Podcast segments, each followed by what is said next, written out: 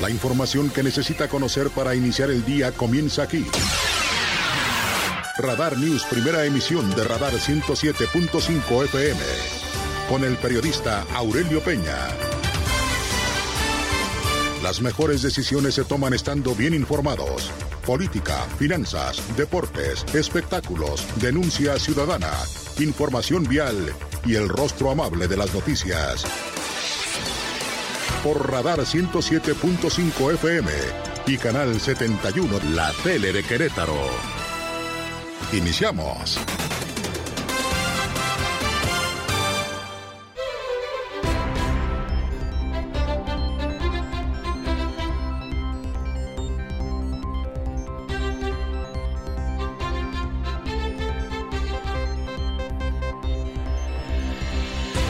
¿Qué tal? ¿Cómo le va? Muy buenos días. Gracias. Además, los saludo como siempre con muchísimo gusto. Son las 6 de la mañana en punto.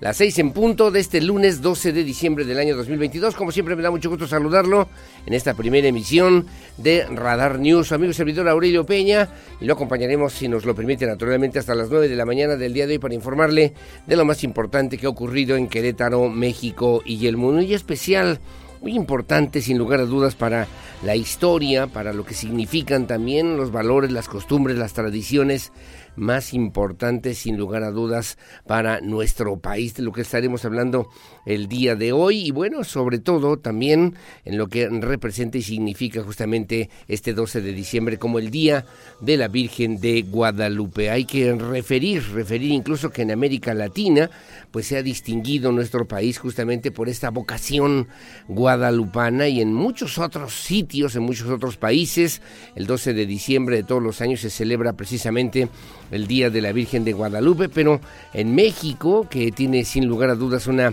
pues una tradición católica de las más importantes, si no es que la más importante. Imagínese usted nada más en la Ciudad de México, más de 3 millones y medio de personas han llegado en este fin de semana, tan solo de ayer a hoy, para cantar las mañanitas a la morenita del Tepeyac. Se calcula, según las cifras de protección civil, de, pues a nivel nacional y de la Ciudad de México, que unas 1.200.000 personas han llegado en estas últimas horas. Se atribuye, se atribuye esta fecha justamente su aparición. Eh, pues a San Juan Diego, esto en el cerro del Tepeyac, y bueno, pues esto fue en el año de 1531. Eh, le debo referir a usted siglos eh, pues atrás, además en esto que refiere justamente esta gran tradición en el recinto de la Basílica de Nuestra Señora de Guadalupe en la Ciudad de México, en el templo e iglesias dedicadas también al culto a lo largo del país por millones, millones de peregrinos y fieles y fieles católicos, representa sin lugar a dudas una de las celebraciones religiosas más importantes, más significativas en el calendario litúrgico en nuestro país, incluso a nivel internacional. Este 12 de diciembre, día importante para las y los mexicanos. Y bueno, esta festividad la conmemoramos también los creyentes de la Iglesia Católica que pues en todo el mundo, en todo el mundo se expresan de esta manera en torno a lo que tiene que ver con la presencia, la imagen y el significado de la Virgen de Guadalupe que se remonta, reitero, al 12 de diciembre de 1531, cuando la Virgen de Guadalupe se apareció a Juan Diego por cuarta vez en el Cerro del Tepeyaqui, que actualmente pues es un lugar representativo para los católicos donde está justamente la Basílica de Guadalupe. Según las tradiciones populares, a Juan Diego, nativo de Cuautitlán, buscaba ayuda para su tío, quien se encontraba enfermo. La Virgen de Guadalupe se apareció ante eh, pues el hombre humilde junto junto al pocito y le dijo que su familiar ya había sanado. Hay que señalar también que la Virgen de Guadalupe ya le había pedido a Juan Diego en tres ocasiones que llevara al obispo Fray Juan de Zumárraga al cerro pues quería que se construyera ahí un templo. Sin embargo, él no quería ir debido a que pues su tío se encontraba grave de salud después de que la Virgen de Guadalupe se le apareciera por cuarta vez a Juan Diego y ésta le dijera que su tío se encontraba bien, el hombre subió a la cumbre del cerro del Tepeyac en dicho lugar. Le había también solicitado a la guadalupana pues para recoger unas rosas las cuales no florecían en dicho lugar y en esa época las rosas fueron llevadas en el ayate de Juan Diego ante el señor obispo.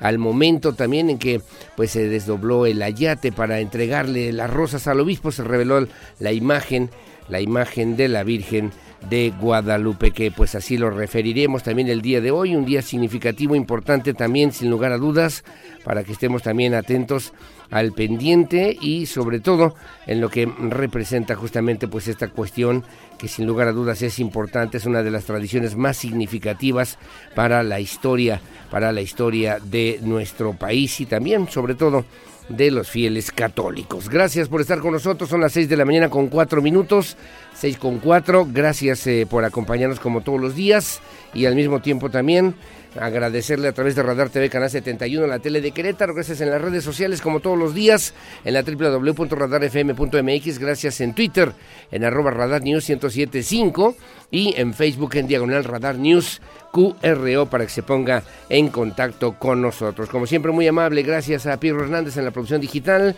gracias a Regina Martínez en la parte de la televisión y gracias a Lucía Peñanava en la coordinación general informativa. Bienvenidos, bienvenidas, comenzamos y estas son las noticias.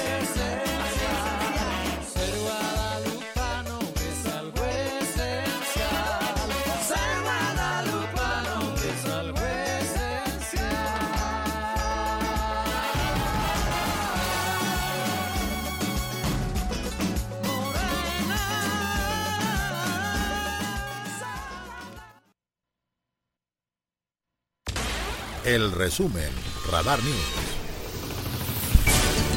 Gracias, las seis de la mañana con seis minutos, seis con seis. Comienzo además en esta mañana. Una persona resultó grave. El saldo de pues lo que significa también el mal manejo de pirotecnia a propósito de las celebraciones de la Virgen de Guadalupe. Un mal manejo de pirotecnia en la parroquia de Felipe Carrillo Puerto a las primeras horas del día de hoy, durante los festejos de este 12 de diciembre en la capital de Querétaro. Servicios de emergencia atendieron el llamado de auxilio después de que se registrara una explosión, una explosión al también al exterior de la parroquia de Felipe Carrillo Puerto. Autoridades informaron que esto se debió al mal uso y manejo de artificios pirotécnicos sin medidas de protección, además de no contar con los permisos, con las autorizaciones correspondientes, esto al exterior de la parroquia de la colonia Felipe Carrillo Puerto. Servicios médicos en el lugar realizaron el traslado de una persona adulta a un hospital, iba en código rojo. Para esta hora, la Coordinación también de Protección Civil del municipio ha informado que la situación se encuentra ya controlada y sin registrarse riesgos para la población, como usted está viendo ahora en sus imágenes. Déjeme referirle que en este reporte que tenemos también al día de hoy, bueno, pues el recuento que hacen las autoridades, 12 personas lesionadas, 8 mujeres cuatro hombres, uno de 22 años que fue trasladado grave a un hospital con quemaduras hasta de un 80% en su superficie corporal. Fueron decomisados también en el lugar 14 gruesas de cohetes, 980 piezas, tres bombas de 3 pulgadas y paquetes de chisperos, que así se llaman. Personal de la 17 zona militar también llegó al lugar para tomar conocimiento de esta situación y bueno, sobre todo sobre todo en lo que se refiere, en lo que tiene que ver con esta explosión, según Protección Civil, que tenemos también aquí el reporte, en este recuento dice en la tarjeta informativa que envía Javier Amaya Torres, el coordinador estatal de Protección Civil, en este incidente que se reportó esta explosión de pirotecnia en la iglesia de San Miguel Arcángel, en la calle de Guadalupe Victoria, Colonia Felipe Carrillo Puerto, a través de la Administración de Emergencias, se recibió el reporte de esta explosión de pirotecnia, esto fue hoy en la, en la madrugada, pues, en la iglesia de San Miguel Arcángel, con personas lesionadas. Acudió la subdirectora de la Coordinación Estatal de Protección Civil y coordinador operativo. Analistas a su cargo informaron que la emergencia ocurrió en el área del traspatio de la iglesia. Al arribar ya no había fuego activo, la pirotecnia se consumió en su totalidad. Se descartan riesgos inminentes, apoyo a los grupos también de atención prehospitalaria en valoración de los lesionados valoración estructural también del inmueble, según refiere pues eh, la Protección Civil del Estado de Querétaro. Participaron también eh, elementos de inspección municipal, de bomberos, de la Sedena, de la Secretaría de Seguridad Pública Municipal, de la POES, del Centro Regulador de Urgencias Médicas, en total 21 unidades y 40 y 40 elementos se vieron afectados en esta explosión. 10 vehículos que estaban estacionados en el traspatio de la iglesia, en su mayoría con cristales rotos. Al interior de la iglesia también se observa la zona de los nichos, los azulejos rotos, así como desprendimiento de azulejos en el techo, en el techo eh, que se dañaron también las puertas y las afectaciones en cristales de domicilios y vehículos aledaños, según informa eh, pues la coordinación estatal de protección civil de estos hechos ocurridos el día de hoy en la madrugada aquí en esta zona de Felipe Carrillo Puerto para que también usted tome conocimiento de estos hechos a propósito del Día de la Virgen de Guadalupe. Las seis de la mañana con nueve minutos.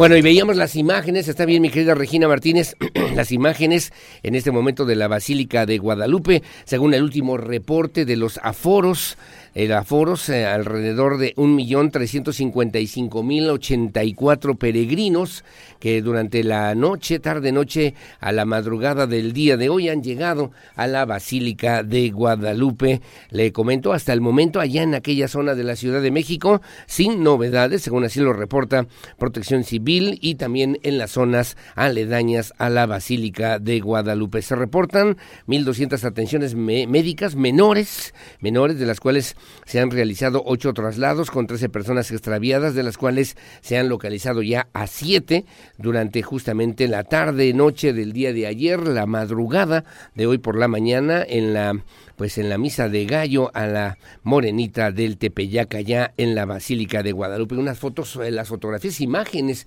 verdaderamente impresionantes de lo que significa justamente estos casi cerca de tres millones y medio de fieles católicos que durante el fin de semana llegaron hasta la Basílica de Guadalupe. Como siempre, muy amable, gracias. Son las seis de la mañana con once minutos. Bueno, aquí en Querétaro, en el municipio del Marqués, se dio a conocer también la caravana navideña. Más de 25 mil personas eh, pudieron acudir en este evento. La presidencia municipal del Marqués, a través del centro de Vive, en conjunto también con el patronato de las fiestas navideñas de Querétaro, realizaron, realizarán pues eh, para este próximo 25 de diciembre esta caravana navideña que se va a realizar en el municipio del Marqués 2022. Se espera la participación de al menos 200 personas y se espera una asistencia promedio más o menos de 25 mil personas. El titular del Instituto Municipal de Prevención de Adicciones y Conductas de Riesgo, Rafael Jiménez López, indicó que esta caravana será temática y que cada carro alegórico contará ya con una dinámica enfocada hacia la unión familiar en estas fechas, en estas fechas de Navidad. Así lo refirió, así lo señaló Rafael Jiménez López. Domingo 25 de diciembre Partimos a las 6 en punto del socavón en la, en la, en la cañada eh, y recorremos toda la avenida principal Emiliano Zapata hasta llegar a la Guayaba. Es un evento 100% familiar.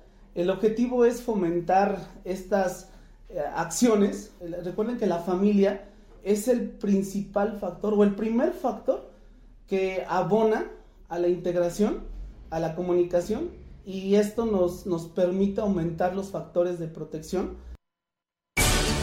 bueno, gracias. Las seis de la mañana con 12 minutos, 6.12. Ayer justamente, y ahorita le voy a dar los detalles de la inauguración del distribuidor Santa Bárbara. En ese marco, al gobernador de Estado, Mauricio Curi González, que junto con el, presidente municipal de aquella demarcación, Roberto Sosa Pichardo, bueno, pues inauguraron este distribuidor vial Santa Bárbara. Pero le preguntamos también al gobernador del Estado eh, sobre el tema prioritario, fundamental para el 2023. Dijo también Curi González que la seguridad seguirá siendo tema principal, fundamental para el el gobierno del estado de Querétaro. Refirió también que de manera conjunta en esta misma disposición se comprometió a reforzar institucionalmente la seguridad en los 18 municipios. Agregó también que seguirán trabajando de manera coordinada con las autoridades federales, tanto como la Secretaría de la Defensa Nacional y la Guardia Nacional, para que en equipo, junto con el general Julio César Moreno Mijangos, responsable en jefe de la 17 Zona Militar, y los 18 municipios del estado de Querétaro, Querétaro se pueda brindar seguridad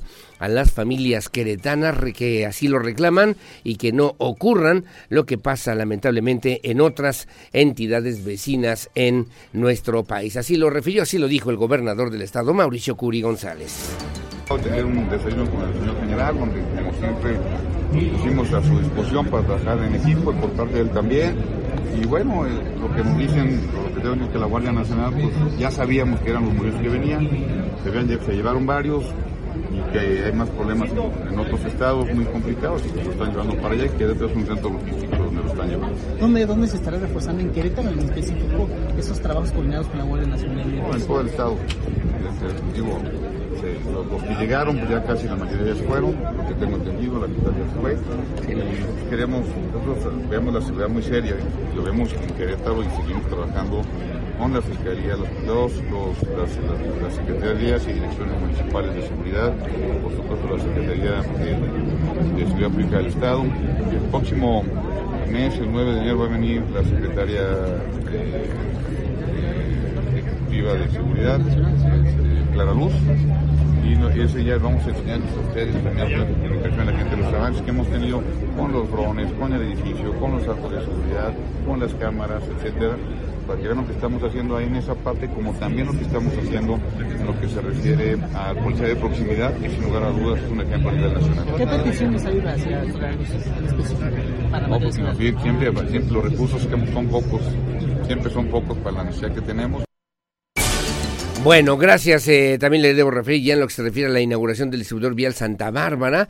Bueno, cumpliendo y además entregando esta obra Mauricio Curi González en este distribuidor vial de Santa Bárbara que potenciará justamente el desarrollo de esta zona metropolitana. Una inversión de 415 millones de pesos en beneficio de aproximadamente 324 mil habitantes en esta zona. Cuenta ya con un puente superior vehicular con dirección hacia Celaya, una salida de dos carriles hacia Santa Bárbara, así como también un nuevo viaducto inferior con dirección hacia Querétaro. Veíamos además las imágenes, le debo referir en Querétaro, en un paso adelante para ir juntos al siguiente nivel. El gobernador Curi González así lo refirió al entregar el distribuidor vial de Santa Bárbara, obra que representó una inversión sustancial, 415 millones de pesos y que beneficiará a poco más de 300 mil habitantes de esta zona con una vía moderna, eficaz y segura que impulsará sus eh, vocaciones y también el desarrollo industrial y comercial del municipio de Corregidora. Fernando González Salinas, el secretario de Desarrollo Urbano y Obras Públicas, dio cuenta y detalle de lo que significa esta obra justamente y de lo que se invirtió en tiempo y forma usando la más alta tecnología para el desarrollo y calidad de este distribuidor vial en Santa Bárbara, aquí en Querétaro. Sabemos que esta obra era necesaria desde hace más de 10 años y fue una idea de acciones como como alcalde, cuando era eh, este, alcalde, este, en ese tiempo había buscado el beneficio al municipio de Corregidora. Y hoy, gracias a su compromiso y de no quitar el dedo del renglón, podemos entregar a la ciudadanía un nuevo distribuidor vial que cumple con todas las necesidades que requieren los habitantes. Bueno, en su momento también el secretario, el secretario también, bueno, por refirió que se trata de un proyecto importante, además de que esta infraestructura cuenta ya con 189 luminarias, 36 señalamientos, han eh, pasado también eh, el tiempo, que obviamente de traslado, que era uno de los temas importantes, señalamientos o señalética horizontal en más de 6.700 metros sobre el viaducto subterráneo. Señaló que este permitirá un mejor, una mejor movilidad peatonal a nivel de piso y carriles laterales, además de que contará con 29 señalamientos verticales, señalamiento horizontal, más de 100 reflectores, 18 luminarias y 65 luminarias colgantes en 15 luminarias de poste. La imagen urbana describió el diseño de un proyecto que resuelve la movilidad vehicular. Además, también, obviamente, y su momento, el presidente municipal de Corregidora, Roberto Sosa Pichardo, celebró la realización de la obra que expuso será la salida y el acceso a la zona metropolitana de Querétaro. Como lo refirió el gobernador del estado, Mauricio Curi González, bueno, así, así se refirió a los vecinos habitantes de esta zona de Corregidora y de la zona metropolitana de Querétaro. Es el inicio de cómo va a ir quedando el Querétaro que queremos. 5 de febrero, la parte que estamos haciendo en San Juan del Río, lo que estamos haciendo acá en la 413, en el, en el, en el puente Sombrerete. Es decir, la verdad le estamos haciendo todo porque Querétaro ya necesitaba una cirugía mayor una cirugía mayor y que obviamente esto servirá para atender esas necesidades, exigencias en lo que tiene que ver con el tema de la movilidad. Vamos rápido a lo que comentó también el presidente municipal de aquella demarcación, Roberto Sosa Pichardo, refirió también que esta es un tema importante, es una opción fundamental para el desarrollo de Corregidora, refrendó también su apoyo y colaboración con el gobierno del estado en todos los proyectos y acciones que mejoren la calidad de vida de las familias de aquella demarcación. Así lo dijo Roberto Sosa Pichardo. avanzamos ser el primer estado y también les ofrezco una disculpa porque bueno, pues después de tantas obras las molestias sí eran importantes. Pero ya también nosotros a través del gobierno municipal estamos arreglando las calles, que era tan importante, la necesidad estaba ahí, me lo dijeron después de las lluvias que estaban las calles lastimadas. Y estamos nosotros trabajando arreglando las calles como prolongación en Jacal, Candiles, Amsterdam, El Río, Fray Sebastián de Gallegos, Santa Bárbara, La Negreta, también vamos a ir a comunidades, es decir, vamos con un fuerte y ambicioso programa para arreglar nuestras calles y seguir haciendo que Corregidora sea justo como estamos. Bueno, muy amable, gracias. Las seis de la mañana con 20 minutos aquí en la, capital del estado, la regidora Ibono Lascuaga. Bueno, se reunió con un grupo de vecinos que le expresaron también el rechazo al cárcamo ubicado en la zona de la colonia industrial. Rechazaron la construcción de este cárcamo que pretende construir el gobierno municipal de Querétaro y que se ofreció como una solución ante los problemas de inundación y encharcamientos en esta zona. Dijo que podía afectar a viviendas en las que viven personas con discapacidad y también algunos adultos mayores mayores, la regidora de Morena en el municipio de Querétaro, Ibono Lascuaga, eh, se reunió con eh, la Secretaría de Obras Públicas, Oriana López Castillo. Los colonos ahí le extendieron su rechazo a la obra, manifestaron su inconformidad porque continúen los trabajos a pesar de las afectaciones que causará a las viviendas en las que viven personas en condiciones de vulnerabilidad. Así lo comentó, así lo dijo la pues regidora de Morena en el gobierno capitalino, Ivonne Olascuaga Correa. Es entendible la urgencia de los ciudadanos por ser escuchados. No piden que no se lleven a cabo las obras, sino que se tomen las mejores decisiones porque la ubicación del cárcamo y la experiencia previa les hace concluir que no tendrán los resultados que se esperan, que la inversión no va a servir porque no será útil y que se podrían causar daños a varias personas en las que viven personas con discapacidad, personas adultas mayores que tienen reducida la movilidad, gente que tiene años habitando en ese lugar y que ve cómo no los están oyendo. Bueno, gracias sobre ese tema rápidamente. Nada más la secretaria de Obras Públicas, Oriana López, refirió que esta zona no cuenta con salidas para el agua pluvial, así que el cárcamo representa la mejor opción para las y los habitantes en esta zona de la capital queretana.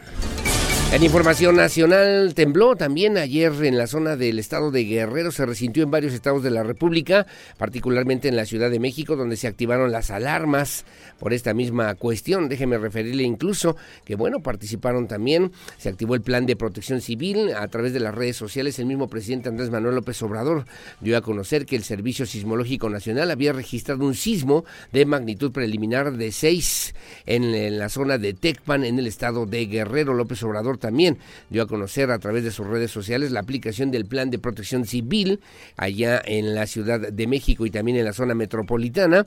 Y bueno, refería también que en tanto la jefa de gobierno, Claudia Sheinbaum, informó que en la Secretaría de Gestión Integral de Riesgos y Protección Civil no tenían registro de incidentes después del sismo que ocurrió ayer a las 8 de la mañana con algunos minutos, 8, 10 de la mañana aproximadamente, que se resintió en la Ciudad de México. En su cuenta de Twitter refirió también que el sensor cercano en la zona de Atoyac Guerrero registró un movimiento, un temblor a 84 kilómetros al oeste-noroeste de Acapulco. Indicó también que el sismo se registró en la zona de Tecpan Guerrero y provocó la activación de la alerta sísmica en la Ciudad de México, en Oaxaca, Acapulco, Chilpancingo, Morelia y también en el estado de Puebla. Ayer temprano a las 8 y cachito de la mañana que pues obviamente estaban atendiendo a través del Servicio Sismológico Nacional que reportó que reportó este sismo, este sismo le, reitero de 6.9 de 6.9 grados de intensidad y que bueno, pues sin daños mayores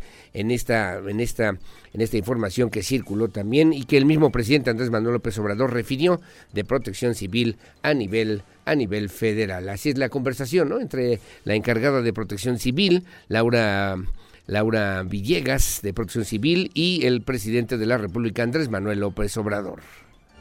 Laura Velasquez. ¿Qué información tienes? La información que tenemos es la final fue de magnitud 6. Magnitud 6. Magnitud.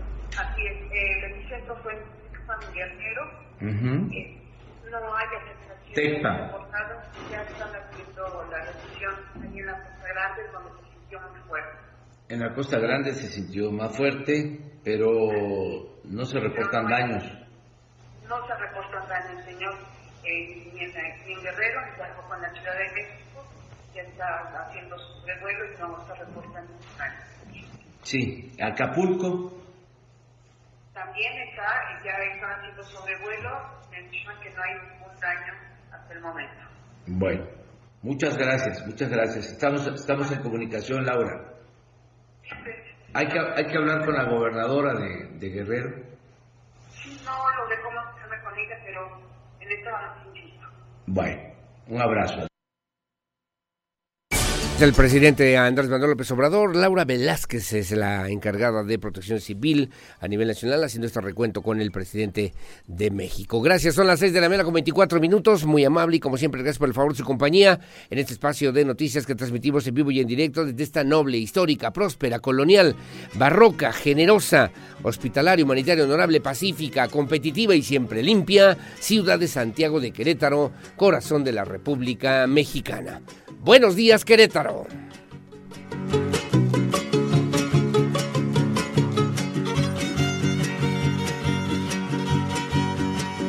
Querétaro soy, señores.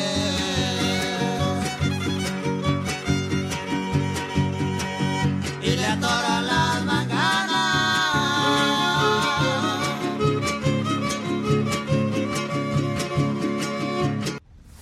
El clima el pronóstico del tiempo, temperatura y las recomendaciones antes de salir de casa. El clima en Radar News. Bueno, muy amable, gracias. Las 6 de la mañana con 31 minutos, 6.31. ¿Cómo está el clima para el día de hoy aquí en Querétaro? Según esta referencia, usted lo verá además a continuación en un recuadro aquí en Radar TV Canal 71. Bueno, pues se ve despejado literalmente en casi todo el estado de Querétaro. Le comento en los municipios donde estará de esta manera la situación climatológica. Comienzo en San Juan del Río, la mínima 8, la máxima 25, hacia la zona de la delegación aquí en Querétaro, de la delegación de Santa Rosa Jauregui, 9 con 25, en la capital del estado 8.26 y Tequisquiapan 7 con 26, en San Joaquín 6 con 20, Peñamiller 10 con 28, 10 con 28 también despejado y en Pedro Escobedo 7 con 26. Luego en Colón la mínima 8, la máxima 25, en Corregidora 9.26 despejado y en Ezequiel Monte 7 con 25 para llegar a Cadereyta, también con una mínima de 7, una máxima de 24. En Amealco en el sur del estado la mínima 5, la máxima 10 19. Y aquí también en la zona metropolitana, en la zona del Marqués, la mínima 8, la máxima 25 grados centígrados. Ahí, en estos que le estoy mencionando, despejado, ligeramente nublado, solamente alcanzamos a ver aquí en Jalpan de Serra, con una mínima de 12, una máxima de 28. Y más intensa la nubosidad, aunque sin lluvias, en Arroyo Seco, la mínima 13, la máxima 25 grados centígrados, y en Landa de Matamoros, 11 con 26 grados centígrados para el día de hoy, para que tome precauciones, bajas temperaturas, sí, sobre todo en las zonas altas, en las zonas montañosas, en la zona serrana, para que tome precauciones, y también en el sur del estado, hacia Amealco y Huimilpan. Huimilpan incluso con una mínima de 4 grados centígrados, una máxima de 23 grados para que tome usted sus precauciones. Las 6 de la mañana con 33 minutos.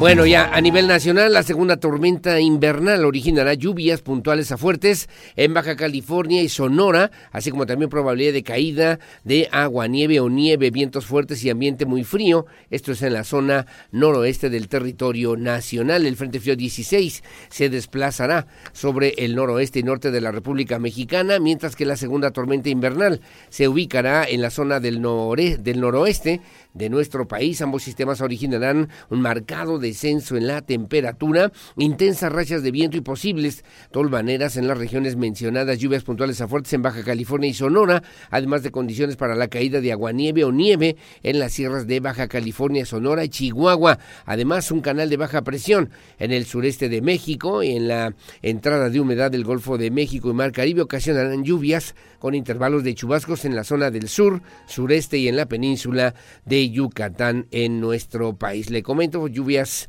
de 50 milímetros en Baja California y Sonora, de menor intensidad todavía en Oaxaca, en Chiapas, Campeche y Quintana Roo, y aún menores en las zonas de Tabasco, Yucatán, Veracruz y Guerrero. Sí, muy bajas temperaturas de hasta menos 10 grados centígrados o Celsius en las zonas montañosas de Baja California, Sonora, Chihuahua y Durango. De menos 5 a 0 grados con heladas en las zonas montañosas de Zacatecas, Aguascalientes, Guanajuato, Hidalgo, Estado de México, Morelos, Tlaxcala, Veracruz y Puebla. Así lo refiere, así lo da a conocer el Servicio Meteorológico Nacional. Información policíaca. Radar News. Gracias, las 6 de la mañana con 34 minutos, 6.34. Déjeme referirle también que el gobernador de Estado, Mauricio Curi González, se refirió justamente a que, bueno, pues se estará reuniendo en el día, en el próximo mes de enero, se estará reuniendo con la responsable representante del Secretariado Ejecutivo del Sistema Nacional de Seguridad Pública, Clara Luz Flores Carrales. Además, mostrará los avances en materia de seguridad y en la coordinación que se ha logrado junto con la Secretaría de Defensa Nacional, la Guardia Nacional y también con las autoridades municipales a través de nuevas tecnologías, ampliación también de presupuesto en materia de seguridad para el próximo año, que obviamente servirá para resguardar la seguridad patrimonial personal de las familias queretanas, eh, refirió así el gobernador Curi González. Iván González tiene los detalles. El gobernador del estado, Mauricio Curi González, adelantó que el próximo 9 de enero estará visitando Querétaro la titular del secretario ejecutivo del Sistema Nacional de Seguridad Pública, Clara Luz Flores Carrales, donde se le mostrarán los avances en materia de seguridad a través de las tecnologías, a fin de lograr ampliación en el presupuesto en materia de seguridad para el próximo año. El próximo mes, el 9 de enero, va a venir la secretaria ejecutiva de Seguridad, este, Clara Luz, y ese ya vamos a enseñarles a ustedes también a los medios de comunicación, a la gente, los avances que hemos tenido con los drones, con el edificio, con los arcos de seguridad, con las cámaras, etcétera, para que vean lo que estamos haciendo ahí en esa parte, como también lo que estamos haciendo en lo que se refiere a policía de proximidad, que sin lugar a dudas es un ejemplo a nivel nacional. El mandatario estatal también habló sobre la rotación de elementos de la Guardia Nacional, al señalar que en comunicación con el titular de la 17 zona militar le comentaron que Querétaro es un centro logístico para la distribución de elementos de la Guardia Nacional a estados con mayor incidencia delictiva. Sobre la presencia de grupos criminales, el gobernador fue muy claro, al detallar que aquí no son bienvenidos y no hay impunidad. Para Grupo Radar, Iván González. Bueno, gracias, gracias Iván González, las 6 de la mañana con 36 minutos. Y bueno, también en otra información, en prisión ya se encuentra un ex servidor público por el delito, los delitos de peculado y homicidio culposo.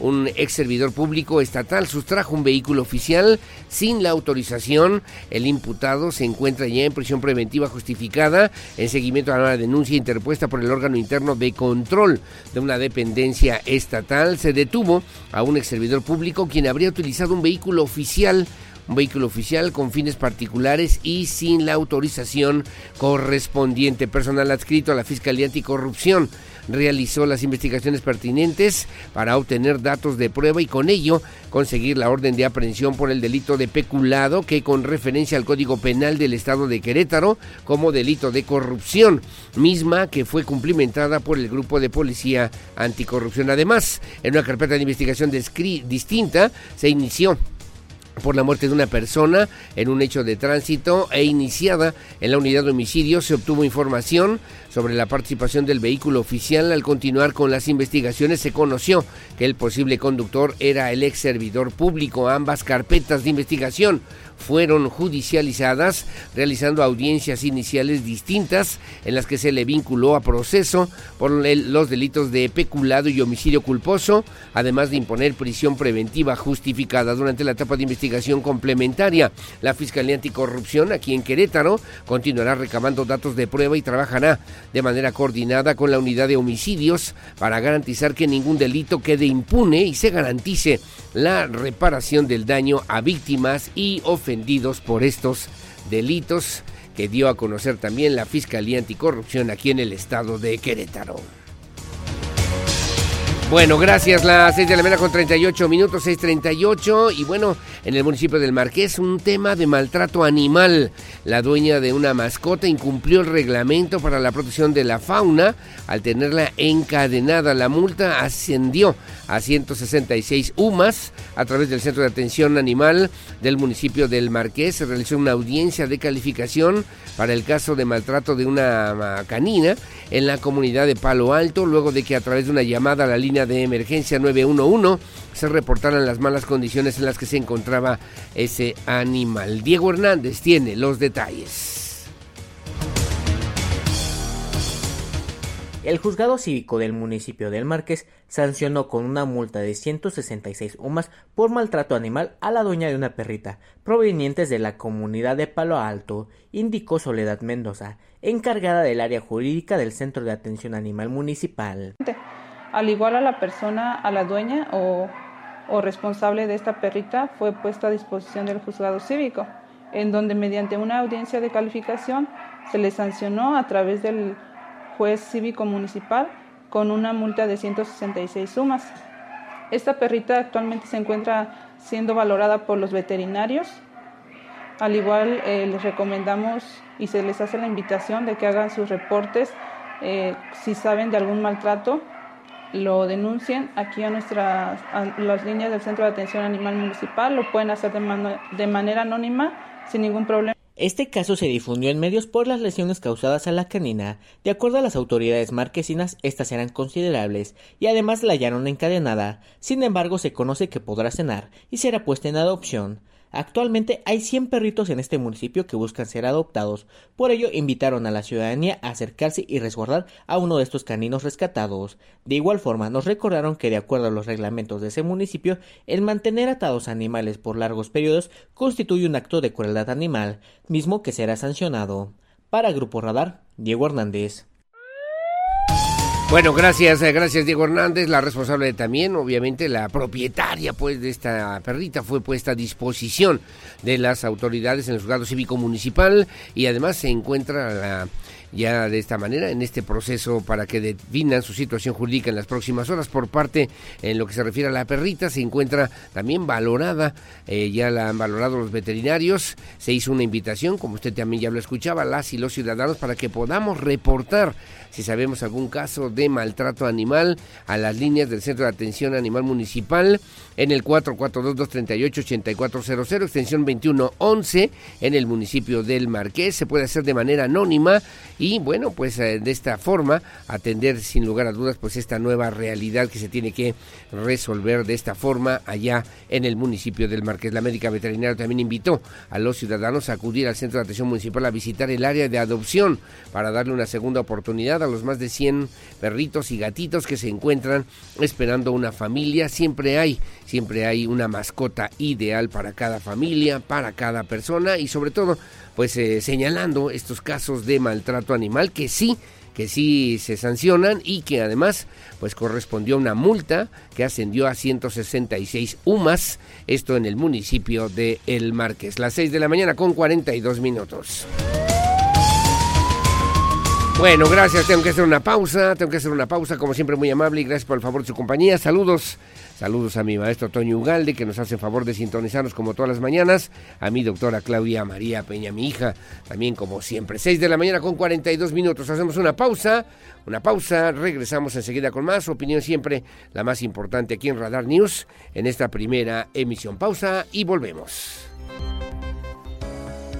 Estas son las efemérides del 12 de diciembre. El 12 de diciembre de 1903, el Congreso de los Diputados de España aprueba el proyecto de ley que establece el descanso dominical y por la que se obliga a que no se trabajen los domingos. Para el año de 1915, Hugo Junkers, constructor aeronáutico e industrial alemán, presenta en Berlín el primer avión construido por completo en metal.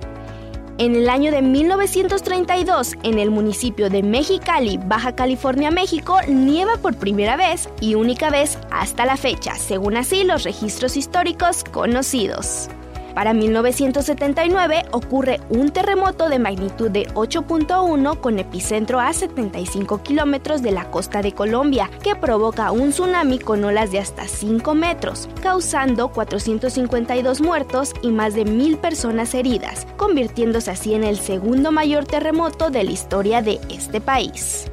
Para finalizar, un 12 de diciembre de 2015, por primera vez, pueden votar y ser candidatas las mujeres en Arabia Saudita, en las elecciones municipales celebradas este mismo día. Para Grupo Radar, Adrián Hernández. Bueno, muchísimas gracias. Las seis de la mañana con 49 minutos que se publica el día de hoy en la prensa nacional. Dice hoy el periódico Reforma, dan exfuncionaria 2.7 mil millones de pesos en contratos. Otorga gobierno convenios millonarios a compañías donde labora ex servidora.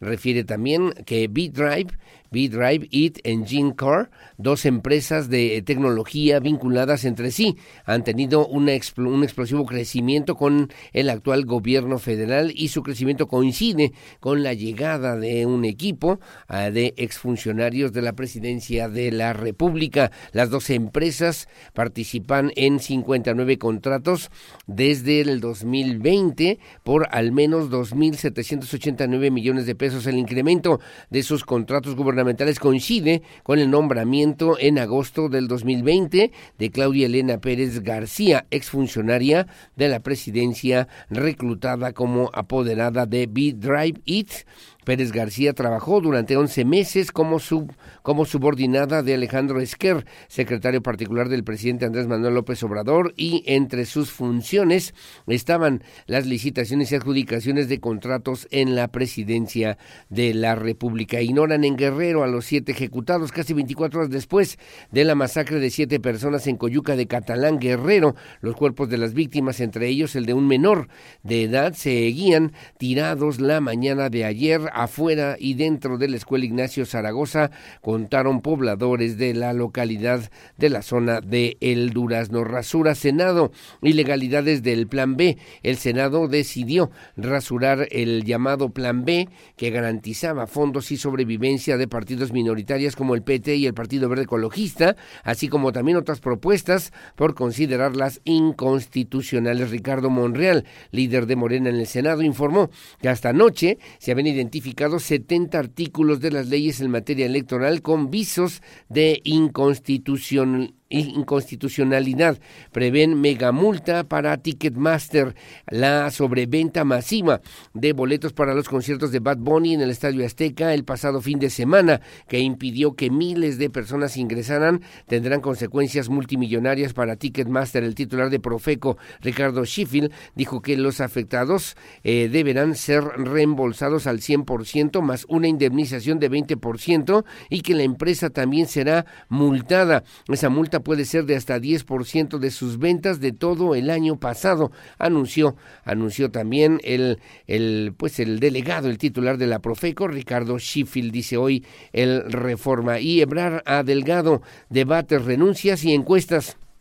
El canciller Marcelo Ebrard, uno de los aspirantes de Morena a la candidatura presidencial por el 2024, enlistó ayer las condiciones para una contienda pareja y metió presión a la dirigencia nacional de ese partido para tomar medidas en la contienda interna, que tiene que haber debates, que tienen que dejar su cargo y que además tiene que haber encuestas para saber quién puede ser o debe ser el candidato o la candidata a la presidencia de la República. Vuelve la fe en el cintillo, dice también en el, en el retorno de las actividades normales a la Basílica de Guadalupe, donde ya se pueden pernoctar nuevamente. Se registraron poco más de 3 millones de asistentes el fin de semana, de acuerdo con autoridades. Tan solo ayer llegaron unos 700 mil feligreses, dice hoy el periódico Reforma a nivel nacional.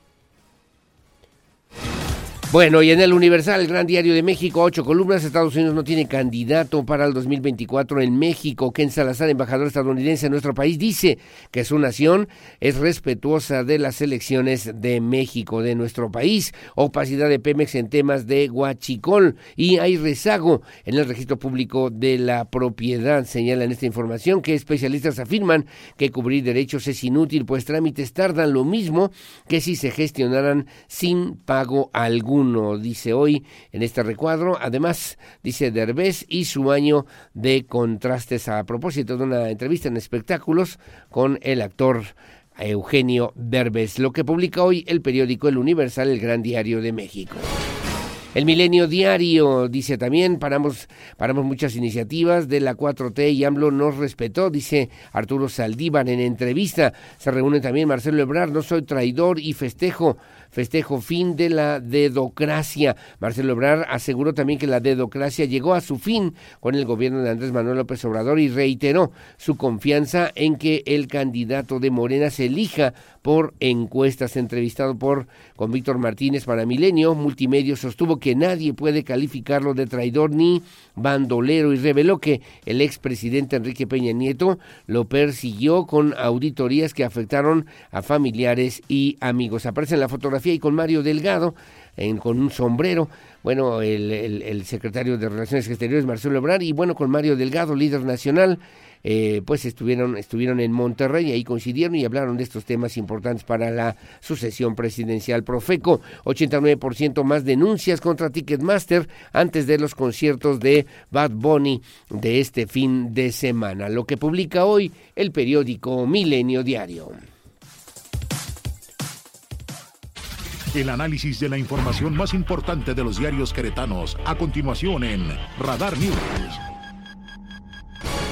Gracias. En el diario decreto que dije mi amigo Mario León Leiva, dice también a ocho columnas, inaugura Curi, el distribuidor Santa Bárbara. Es el inicio de cómo queremos que quede el Estado. Garantiza Sosa Rescate de calles. Mauricio Curi González entregó y, eh, puso en servicio el distribuidor vial Santa Bárbara, obra que beneficiará de manera directa cuando menos a 46 mil habitantes y que disminuirá los tiempos de traslado de la tercera vialidad más importante del Estado, señala también en esta información. Y luego refiere protestas y violencias se extienden en Perú. Al menos dos muertos y cuatro personas heridas dejaron el domingo las protestas en Perú en demanda de un adelanto de elecciones generales y la renuncia de la presidenta Dina Bolarte allá en la región andina. Taxis de ruta Pradera Alameda desde el día 17 costarán 20 pesos, operarán con permiso especial. Hay unos 30 choferes interesados, según informó el director del Instituto Cretano del Transporte,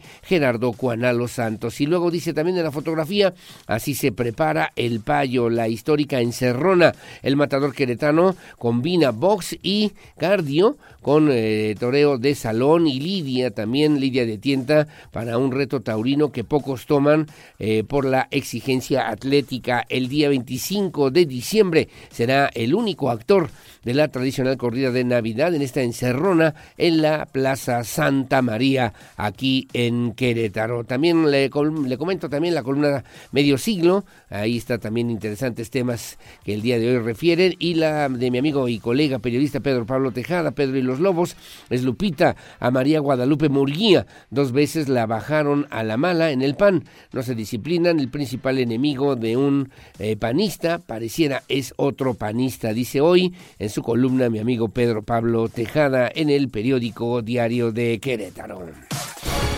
En el Noticias, la verdad de cada mañana, dice ocho columnas que dirige la agencia de Aida García Torres, cumple promesa, entrega a Mauricio Curi, el distribuidor vial Santa Bárbara, a corregidor al gobernador del estado, luego de puntualizar que el enfoque de su gestión no es la de administrar problemas ni postergar soluciones, sino la de entregar resultados, entregó el distribuidor vial Santa Bárbara, obra que representó una inversión de 415 millones de pesos para el beneficio de poco más de 324 mil habitantes con una vía moderna, eficiente y segura que impulsarán sus eh, vocaciones, su industria y también el comercio en esta zona. Explota pirotecnia en la iglesia de Carrillo Puerto cuando se, se entonaban las tradicionales mañanitas dedicadas a la Virgen de Guadalupe en los primeros minutos de hoy en el área de estacionamiento de la iglesia de San Miguel Arcángel en la colonia Carrillo Puerto. Se registró la explosión de pirotecnia que dejó al menos cuatro personas con diversas lesiones, una de ellas de sexo masculino de gravedad, así como cuantiosos daños en el inmueble religioso, algunos vehículos y domicilios contiguos. Car y Mauricio Cara Herrera y Mauricio viven el Festival Alegría en la zona de Ezequiel Montes. La señora Cara Herrera, presidenta del sistema estatal DIF, en compañía del gobernador Mauricio Curi, convivió con habitantes del municipio de Ezequiel Montes durante el Festival Alegría Querétaro 2022. Y choque contra árbol dejó dos personas, una de ellas de gravedad. Feligresía debe prepararse para la Navidad, dice el obispo de Querétaro, Monseñor Fidencio López Plaza. Y Querétaro se volcó en la congregación. La nota de mi amigo Luis Montes de Oca refiere que como cada año, desesperados, enfermos y comprometidos, arrepentidos, abnegados, jurados, cumplidores, adoradores, ahí estábamos todos otra vez, reunidos por causas diversas, pero todos para agradecer a la Guadalupana los favores concedidos, su abrigo y su protección. Dice hoy el periódico Noticias, la verdad de cada mañana. Bueno, muy amable, gracias en el AM de Querétaro, que dije mi amigo Miguel, Miguel Ángel Flores. Sin empresas no hay bienestar, dice Marcelo Ebrard. El titular de la Secretaría de Relaciones Exteriores afirmó que la iniciativa privada es vital para fortalecer el desarrollo social. Más abajo, entrega Mauricio Curi, el distribuidor vial Santa Bárbara beneficiará a 146 mil habitantes. Señala en enero avances en seguridad. Autoridades estatales presentarán los resultados del uso de herramientas para seguridad en la entidad será el próximo 9 de enero. Alertan por clonación de tarjetas. Eh, la Conducef señaló que hay una nueva modalidad de fraude en la que los delincuentes se hacen pasar por ejecutivos y realizan una llamada telefónica para ofrecer un servicio de cambio de tarjetas. Tenga cuidado porque es un fraude. Y luego también dale oxígeno a tu ciudad. Eh, el reto es recuperar 16 hectáreas de cobertura arbórea que, perdió la ciudad en los últimos en los últimos 20 años, refiere hoy el periódico AMD Querétaro. Bueno, muy amable, gracias. Son las 7 de la mañana en punto, las 7 en punto. Hacemos una pausa, regresamos enseguida con más. Les recuerdo nuestros números telefónicos aquí en cabina en el 442-238-3803 y vía WhatsApp, mensaje de texto, audio, video, 442-592-1075. Radar News, primera emisión. Gracias a mi querido Sensei, a don Beto Herrera. Muchas gracias y que tenga buenos días igualmente. A Lupita Mendoza, a mi hijada ya en Corregidora. Gracias, que tengan buena mañana. A Braulio Hernández igualmente. Saludos a Carlos Alcaraz gracias a Felipe Rojas, saludos al teniente de Rodrigo Mérida, muy amable y gracias también por la información, saludos a Miriam Loa, que por cierto nos hicieron favor de invitarnos el día de hoy, vamos a estar con mucho gusto, con mucho gusto, eh, pues eh, justamente hablando de lo que pues eh, significa el desarrollo profesional en este programa que se transmite justamente a través de SM, SM Radio, aquel R que nos hacen favor de invitarnos, muy amable, gracias, ahí estaremos con eh, Vanessa Garfias y también con Isabel Posadas y mi querida Miriam Loa. Gracias, son las 7 con 1. Hacemos una pausa, una pausa comercial. Regresamos enseguida con más.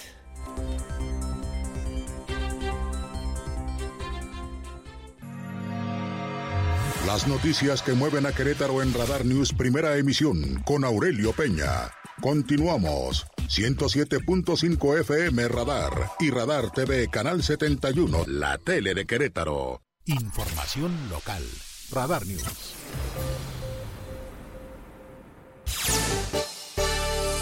Bueno, muy amable, gracias. Las 7 de la mañana con 6 minutos, 7-6. Este domingo el gobernador del estado, Mauricio Curi González, entregó el viaducto Santa Bárbara, esto en el municipio de Corregidora, una obra que permitirá, sin lugar a dudas, mejorar la movilidad y la seguridad vial en la zona. Fue un compromiso, por cierto, que estableció, platicaba el gobernador del estado justamente, que cuando fue presidente municipal allá en Corregidora, pretendió también realizar, llevar a cabo este distribuidor. Se lo planteó al entonces gobernador Francisco Domínguez, no alcanzó no se pudo por el dinero, en fin, decía Curi González que el gobernador eh, pues eh, tiene siempre pues eh, esta presión de lo que significan las finanzas, el presupuesto, los recursos y pues hay cosas que se pueden y hay cosas que no se pueden hacer, pues no se pudo cuando era presidente municipal en aquella demarcación y ahora es una realidad cumpliendo, por cierto, lo que se había planteado desde entonces. Cuenta también este distribuidor vial con tres niveles, un paso deprimido, veíamos algunas imágenes, imágenes también, ayer tuvimos la oportunidad también de conocerlo. Esto es en la zona de Celaya, Querétaro, un distribuidor también a nivel de piso, también un distribuidor elevado, Querétaro, Celaya y Querétaro Coroneo, que es el segundo punto de mayor tránsito vehicular, decía el gobernador, después de 5 de febrero. Bueno, pues esta vialidad sin lugar a dudas es de las más importantes y sobre todo concurridas eh, alrededor de 100 mil vehículos al día circulan por esta zona aquí en Corregidora y particularmente en la zona metropolitana junto con el municipio de Querétaro. Una obra sustancial, una obra importante, una obra que va a beneficiar a, pues, a los vecinos habitantes en esta zona metropolitana, una inversión de alrededor de, de 400, 400 millones, poco más de 400 millones de pesos y bueno, pues eh, además se realizó en tiempo récord, justamente por el esfuerzo y el trabajo con la alta tecnología, decía el secretario de Obras Públicas Fernando González Salinas, que también se implementó a propósito de esta significativa obra. Y por parte del municipio, Roberto Sosa Pichardo, bueno, pues también refería que servirá y de muchas maneras eh, la realización de esta obra, que incluso dijo será la nueva salida y entrada, ¿por qué no?, a Querétaro, el acceso a la zona metropolitana, así como también la opción de ida y vuelta hacia la Ciudad de México, Aunado a esto se refrendó el apoyo que ha recibido también el municipio de Corregidora de parte del gobierno del estado de Querétaro que encabeza Mauricio Curi González. La información, la información la tiene mi compañero Iván González. Con una inversión de 300 millones de pesos y ocho meses de trabajo, el gobernador del estado, Mauricio Curi González, hizo entrega el fin de semana del viaducto Santa Bárbara en el municipio de Corregidora, que permitirá mejorar no solo la movilidad y la seguridad vial en la zona, sino también ir ampliando la red carretera. Pero bueno, creo que esperemos que esto es el inicio de cómo va a ir quedando el Querétaro que queremos. 5 de febrero, la parte que estamos haciendo en San Juan del Río, lo que estamos haciendo acá en la 413, en el, en el, en el puente Sombrerete. Es decir, la verdad le estamos haciendo todo porque Querétaro ya necesitaba una cirugía mayor. Y lo más fácil para un servidor era patear el balón y que lo haga el que sigue. Y así el que sigue, el que sigue. Y al final van a llegar alguien que lo va a tener que pagar. Este que es el segundo punto de mayor tránsito vehicular en la zona metropolitana solo después de 5 de febrero cuenta con tres niveles. Un paso deprimido, Celaya Querétaro, un distribuidor a nivel de piso y un distribuidor elevado, Querétaro Celaya y Querétaro Coroneo. Las obras contemplan la seguridad vial, la seguridad peatonal, mejorando el tránsito de los más de 100.000 vehículos que todos los días circulan por la zona. Para Grupo Radar, Iván González. Bueno, gracias, gracias Iván González, bueno, y el gobernador del estado, Mauricio Curi, junto con el alcalde Roberto Sosa, bueno, también eh, aprovecharon para develar, junto con familiares y amigos del querido arquitecto y gran constructor de Querétaro, a nombre de la sociedad y del gobierno, una placa, una placa alusiva en lo que será la plazoleta arquitecto Eduardo Ruiz Posada que se convierte en una nueva imagen urbana a la entrada del municipio de Corregidora y que bueno, pues también sirvió justamente para hacer mención de lo que significa el trabajo, el esfuerzo, la visión de hombres importantes sin lugar a dudas como eh, don eh, el arquitecto, el arquitecto precisamente, el arquitecto Eduardo Ruiz Posada, que pues eh, sin lugar a dudas se vuelve parte sustancial, se ha vuelto parte importante, sustancial del desarrollo de este nuevo Querétaro. Siete de la mañana con nueve minutos.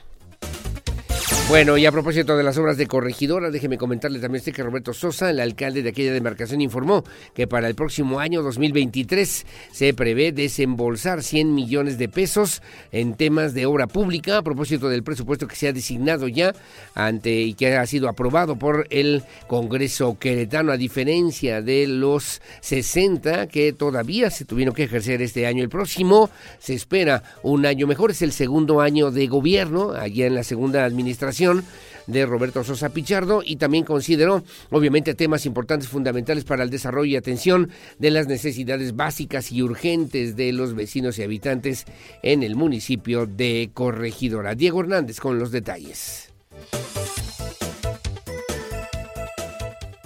El municipio de Corregidora prevé desembolsar 100 millones de pesos para la obra pública en 2023. Esto a diferencia de los 60 millones que ejercieron este año, apuntó Roberto Sosa, alcalde de la demarcación. Autorizar una bolsa de 60 millones de pesos en este año. Pude hacer economías y ahorros e invertimos 60 millones de pesos para arreglar calles y ya de hecho ya se ve el avance en las avenidas que tenemos en el municipio. Y el, el, monto de saque que vamos a tener para el próximo año está sobre los 100 millones de pesos de recursos públicos municipales en materia de obra, sin contar el tema de lo que hay que venir aquí a, a gestionar al Estado, que seguramente nos van a apoyar. Sosa Pichardo apuntó que esta partida sería usada para el arreglo de las calles del municipio y también el seguir impulsando la estrategia turística que se tiende en cuestión de infraestructura. Apuntó Sosa Pichardo que seguirán trabajando en esta materia. Con ello esperan también un apoyo del gobierno estatal y continuar con la construcción de obras que sean necesarias para su municipio. Para Grupo Radar, Diego Hernández. Bueno, gracias, eh, gracias Diego Hernández, obviamente, y ayer eh, también lo decían de esta manera, ¿no? Sí se beneficia de manera directa, de manera muy importante a los vecinos ahí en la zona de Corregidora, pero también representa una liviane, pues, importante para el desarrollo de la zona metropolitana de Querétaro, como lo puntualizaba también el propio secretario Fernando González Salinas, y que, bueno, pues implica esta posibilidad de atender estas necesidades, darle, como decía el gobernador, darle a, a esta zona, bueno, pues lo que obviamente se requiere y se necesita en materia de movilidad como un tema fundamental, un tema importante para, para Querétaro en la zona, en la zona metropolitana. Y con ello también, bueno, pues cumplir, ¿no? Cumplir con lo que pues se había comprometido al principio de estas administraciones y con la visión desde que era alcalde allá en Corregidora del gobernador Mauricio Curi González. Una inversión de 415 millones de pesos. La idea también, la posibilidad es de beneficiar 324 mil habitantes, se hizo en tiempo récord y bueno, con una, un, puente superior vehicular en dirección hacia Celaya y una salida de dos carriles hacia Santa Bárbara, así como un nuevo viaducto inferior en dirección hacia Querétaro Centro, que también quedó, quedó muy bien. Ayer tuvimos oportunidad de recorrerlo, de conocerlo, um, ahora sí que el distribuidor hacia la salida hacia Santa Bárbara y luego también por el paso inferior, que esperamos resuelva las necesidades y exigencias que hoy por hoy tiene la zona metropolitana de Querétaro. También el gobernador aprovechó en este recorrido, bueno, para pues develar la, la placa que ya le comentaba y el obelisco en el distribuidor vial de Santa Bárbara y luego develó también la placa del distribuidor vial Antonio Espinosa Ugalde en el entronque de la carretera estatal 413-411 a propósito pues de estos de estos eh, personajes o personalidades en Querétaro que sin lugar a dudas han trascendido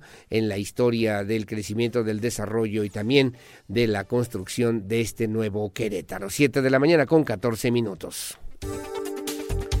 Bueno, ¿cómo estuvo el tema del presupuesto en el Congreso del Estado que ya presentó en su momento, en tiempo y forma, el gobernador del Estado, Mauricio Curi González? Bueno, le debo referir a usted con 23 votos a favor, eh, pues eh, en, un, en una sesión de pleno, una sesión express, los diputados locales aprobaron el presupuesto que podría ejercer el gobierno del Estado para el próximo año 2023, un presupuesto austero, responsable, como lo establece la ley de ingresos. En su momento el diputado Gerardo Ángeles, el expresidente de la Comisión de Planeación, señaló que el presupuesto pues eh, es un presupuesto responsable, austero, que atiende, que eh, pretende resolver las principales necesidades, las necesidades prioritarias, dijo, para las familias queretanas. Iván González tiene los detalles. En sesión de pleno, los diputados aprobaron con 23 votos a favor y 2 en contra la miscelánea fiscal que contempla el presupuesto que podrán ejercer el gobierno del Estado para el próximo año, así como la ley de ingresos. El diputado Gerardo Ángeles Herrera señaló que es un presupuesto responsable y austero que atiende las necesidades prioritarias para el Estado. Y de mitigar a corto mediano y largo plazo el impacto ambiental en Querétaro, privilegiando el compromiso de este gobierno con la sociedad queretana de cada peso ingresado en el presupuesto, el 93% se destinará para gasto social y únicamente el 7% para gasto administrativo. Este presupuesto quedó distribuido de la siguiente manera. Para el Poder Judicial, 1.224 millones 630 mil 28 pesos. Para el Poder Legislativo, 366 millones 863 mil 35 pesos. Transferencia a municipios, 8 mil 363 millones 693 mil 440 pesos. Para los órganos autónomos, 1.762 millones 918 mil 461 pesos. Para las entidades paraestatales, 22 mil 621 millones 616 mil 101 pesos. Para las dependencias del sector central y órganos auxiliares, 5.210 millones 450 mil 444 pesos. Para jubilaciones y pensiones se destinarán 1.153 millones 361 mil 722 pesos. Para obras y acciones programables, la cantidad de 10.863 millones 307 mil 299 pesos. Este presupuesto contempla también nuevas partidas y recursos, como es el caso para el Instituto Queretano del Emprendimiento por 12 millones de pesos para el Instituto para la Atención de los Pueblos Originarios 15 millones de pesos y se contempla la creación de un fondo vinculado a desastres naturales y otras contingencias por hasta 60 millones de pesos. Para el Grupo Radar, Iván González. Bueno, ahí están los detalles, obviamente, este presupuesto, que será lo que ejercerá en cada uno de los rubros que fueron aprobados y discutidos ya por las diferentes fracciones parlamentarias de eh, pues los legisladores, los legisladores en la 60 legislatura del Estado, para que, bueno, pues obviamente se pueda ejercer en tiempo y forma de parte del gobierno del Estado, del Poder Ejecutivo del Estado de Querétaro, y con ello también el, diputado Gerardo Ángeles Herrera, presidente de la comisión, de la comisión, bueno, pues dio a conocer justamente el presupuesto para el Estado, que será de 51 mil 636 millones de pesos para este próximo 2023, un incremento, como también ya usted lo ha escuchado, del 12.5% respecto al año, eh, al, al, año 2022 y con la recaudación del próximo año se espera el 83% corresponde a ingresos federales y solo el 17% a ingresos propios. Hay que señalar también que este acuerdo pues es resultado del análisis que se ha logrado en lo particular y esta comisión bueno, pues vio con agrado justamente que el Ejecutivo haya, haya, haya presentado un presupuesto con responsabilidad financiera, un presupuesto incluso con inclusión social, al que calificó como conservador. También señalaba, obviamente, pues estos incrementos y apoyo, un apoyo sustancial a la Universidad Autónoma de Querétaro del 13% al presupuesto asignado en comparación con lo ejercido en este 2022. Tendrá un 13% de incremento.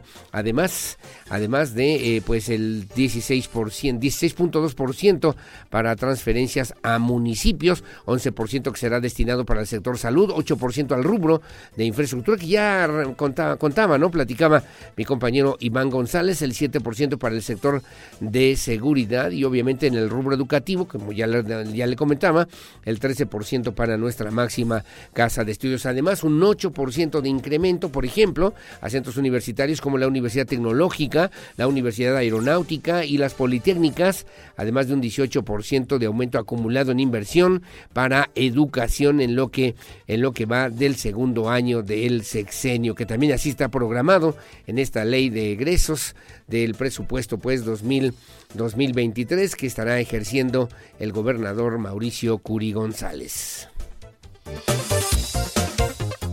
Bueno, muy amable, gracias. Son las 7 de la mañana con 18 minutos, 7.18. Gracias también por seguir con nosotros. El tema, nada más le agrego rápidamente porque el tema de, la inversión en municipios, se habla también de un, un, presupuesto importante de aumento a la infraestructura municipal en lo que se refiere al Instituto Cretano de las Mujeres. También el compromiso es fortalecer las instituciones que prevén diferentes eh, servicios a este sector y además en materia de seguridad un incremento en general en promedio de del 16% con respecto a este 2022, 39% de aumento acumulado en lo que va del, del gobierno, mientras que en materia de infraestructura se dio a conocer un 7.5% en total del presupuesto para el 2023 que se destinará a obras de infraestructura social para pues atender estas exigencias y necesidades de crecimiento económico que pues requiere obviamente el estado de Querétaro en los 18 municipios. Las 7 de la mañana con 19 minutos. Bueno, muy amable, gracias. Gracias también a nuestros amigos que nos hacen favor de sintonizarnos. Oiga, qué incongruencia la noticia de recuperar zonas arboladas. Les están partiendo la M, me dice aquí. Bueno, ya sabe usted, a todas las áreas verdes y árboles en, la zona donde estaba la Comisión Estatal del Agua, que no podían hacer un proyecto donde no fueran afectadas pues estas zonas o estas áreas arboladas, que son un pulmón también para la ciudad, ¿verdad? Se lo hubieran eh, comentado, me dice don Samuel Jiménez, muy amable, gracias, saludos Alejandra Altamirano, que tengan buen día, como todos los días, y gracias también, que nos hacen favor de sintonizarnos, a don Higinio Domínguez allá en Corregidora. Gracias, buenos días, Alejandra Altamirano igualmente buenos días. Son las 7 con 20, hacemos una pausa, regreso con Víctor Monroy y los deportes. El día de hoy voy a platicar también. Bueno, Poncho, Poncho Rodríguez nos mandó su colaboración también, como siempre, muchas gracias. Y vamos a platicar a las 8 de la mañana con Josué Guerrero Trápala, secretario particular del gobierno, del gobierno, del gobernador Mauricio Curi González, a propósito de estas nuevas tecnologías y, y bueno, lo que se estará disponiendo para la atención ciudadana en el estado de Querétaro. Hacemos la pausa, regreso enseguida con más.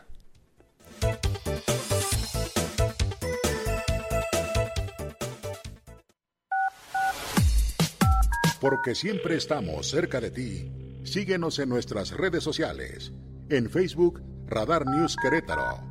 En Instagram, arroba Radar News 1075 FM. En Twitter, arroba Radar News 1075.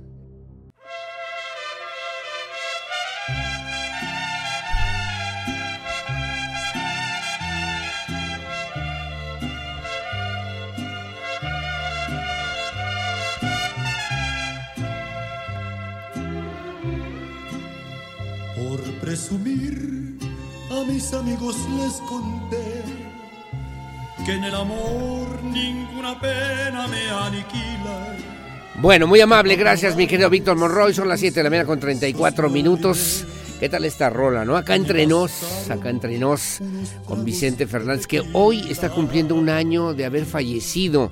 Falleció un 12 de diciembre del año 2021. Como usted sabe, Vicente Fernández Gómez Chente, ¿no? El grandioso Chente, el charro de Huentitán. Y bueno, pues además de, me parece, con extraordinaria voz. Bueno, fue actor mexicano. A mí como actor, la neta, la neta, la verdad no me gustaba, pero nada, ¿eh? Bueno, como cantante sí. Cuando tuvimos oportunidad de verlo aquí en el Palenque, en Querétaro, varias veces que estuvo y se presentaba justamente en esta fecha, el 12 de diciembre bueno, pues siempre, siempre contaba, ¿no? Esa forma en la que si ustedes siguen aplaudiendo, mientras ustedes sigan aplaudiendo, yo sigo cantando y se amanecía el gran Chente Fernández, su trabajo sin lugar a dudas en la música, bueno, pues le valió reconocimientos importantes a nivel internacional, Grammys, ocho premios Grammys latinos, 14 premios eh, a lo nuestro también en la música vernácula y una estrella, una estrella es de los pocos, eh, pocos cantantes mexicanos que tiene una estrella en el Paseo de la Fama en Hollywood. Nació un 17 de febrero de 1940 en Huentitán, el Alto, allí en Guadalajara, y falleció hace un año exactamente, el 12 de diciembre del 2021, también en la ciudad de Guadalajara. Así que, bueno, pues qué decir, ¿no? De acá entre nos, como ya usted estaba escuchando, y luego la de Por tu maldito amor, que a mí me gusta, pues, de las rolas. Esta, esta también, este de esa. Mira, que la mañana de lunes, después del palenque, decía ayer el gobernador, no hubo palenque, hubo hombre de todo, y entonces esta mañanita, además fría, fría, fresquita, fresquita para que usted lo pueda disfrutar. Por tu maldito amor, que grabó por cierto en 1989 y que es de las tradicionales de dolor y de las, de las, pues eh, obviamente de las melodías que más llegan en lo que pues eh, significa justamente pues eh, estas tradicionales, ¿no? Mañanitas. Mujeres divinas que ya escuchábamos hace ratito en el 87 y bueno, lo mejor de la baraja en el 88 que fueron éxitos que pusieron y colocaron a Vicente Fernández muy alto en la cima de la música, de la música internacional. En las serenatas no pueden faltar una, dos o tres o cuatro, las que se puedan, del gran Vicente Fernández que hoy cumple un año de su fallecimiento. Las 7 de la mañana con 36 minutos. Verás que no he cambiado, estoy enamorado, tal vez igual que ayer. Quizá te comentaron que a solas me miraron llorando tu querer. Y no me da vergüenza que aún con la experiencia que la vida me dio,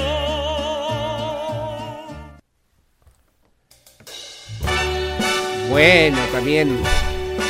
Así como una cosa, la otra, mi querido Pedro Hernández, y este es, eh, imagínese usted nada más lo que significa Frank Sinatra, ¿no? En la historia también de la música a nivel internacional y que nació un día como hoy, pero de 1915. Hoy estaría cumpliendo 107 años.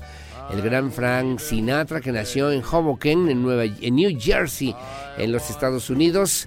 Francis Albert Sinatra, eh, pues cantante y actor estadounidense, de los cantantes más populares a través de su música, bueno, y eh, actuaciones también en directos, en directo un legado, un legado, un legado importante en lo que respecta justamente a la interpretación vocal masculina de la música y que bueno, falleció un 14 de mayo del 98 en la zona de Los Ángeles, California. Bueno, sin lugar a dudas, ¿qué le digo de estas canciones? Esta de New York, New York, ¿no? Que también eh, pues eh, se fue emblemática, sobre todo en estas épocas de Navidad y bueno, también la de eh, That's Life, ¿qué, ¿qué, tal a mi manera, no? Que también interpretaba de manera extraordinaria y ejemplar el gran Frank Sinatra. A ver, esa sí la dejamos un poquitín para que la pueda usted disfrutar aquí en Radar News, primera emisión. Adelante. So, the final curtain, my friend. I'll say it clear. I'll state my case, of which I'm certain. I've lived a life that's full. I traveled each and Bueno, de voz rica, también melodiosa, matices también extraordinarios, eh, bajo barito, ¿no? Así era calificado también el gran Frank Sinatra. Fue el primer cantante que utilizó además de manera, de manera consciente justamente los medios de la amplificación del sonido para situar su voz por encima del sonido de la orquesta, como se escucha justamente. No, bueno, ya de lo, de lo más reciente por lo menos, que logró también grabar y que bueno, pues hoy recordamos justamente en este espacio informativo el gran Frank Sinatra, que hoy sería su cumpleaños. 7 con 39, adelante por favor. Y además para dar la bienvenida a mi querida Olivia Lara. ¿Qué más quieres, Olivia? Adelante por favor y buenos días.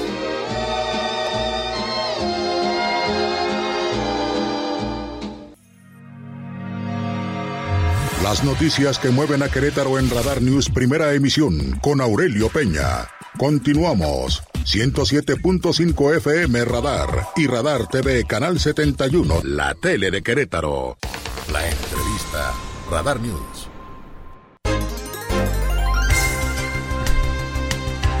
Bueno, muchísimas gracias. Son las 7 de la mañana con 48 minutos. Nos vamos a enlazar con el eh, director de Protección Civil Municipal en Querétaro, Francisco Ramírez.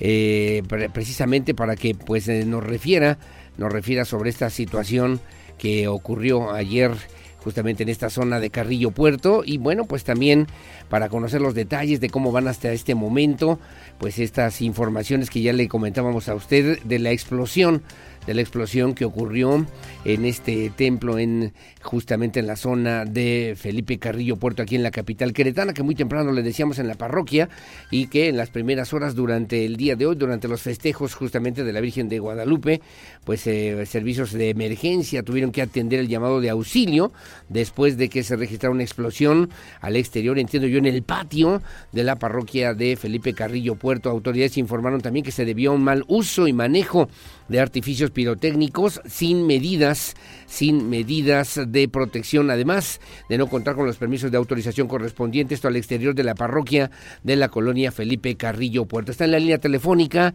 y le agradezco mucho a Francisco Ramírez Santana, director de Protección Civil Municipal, que nos haga favor de tomarnos la llamada para platicar con la audiencia de Radar News Primera Emisión. ¿Cómo estás, mi querido Paco? Buenos días.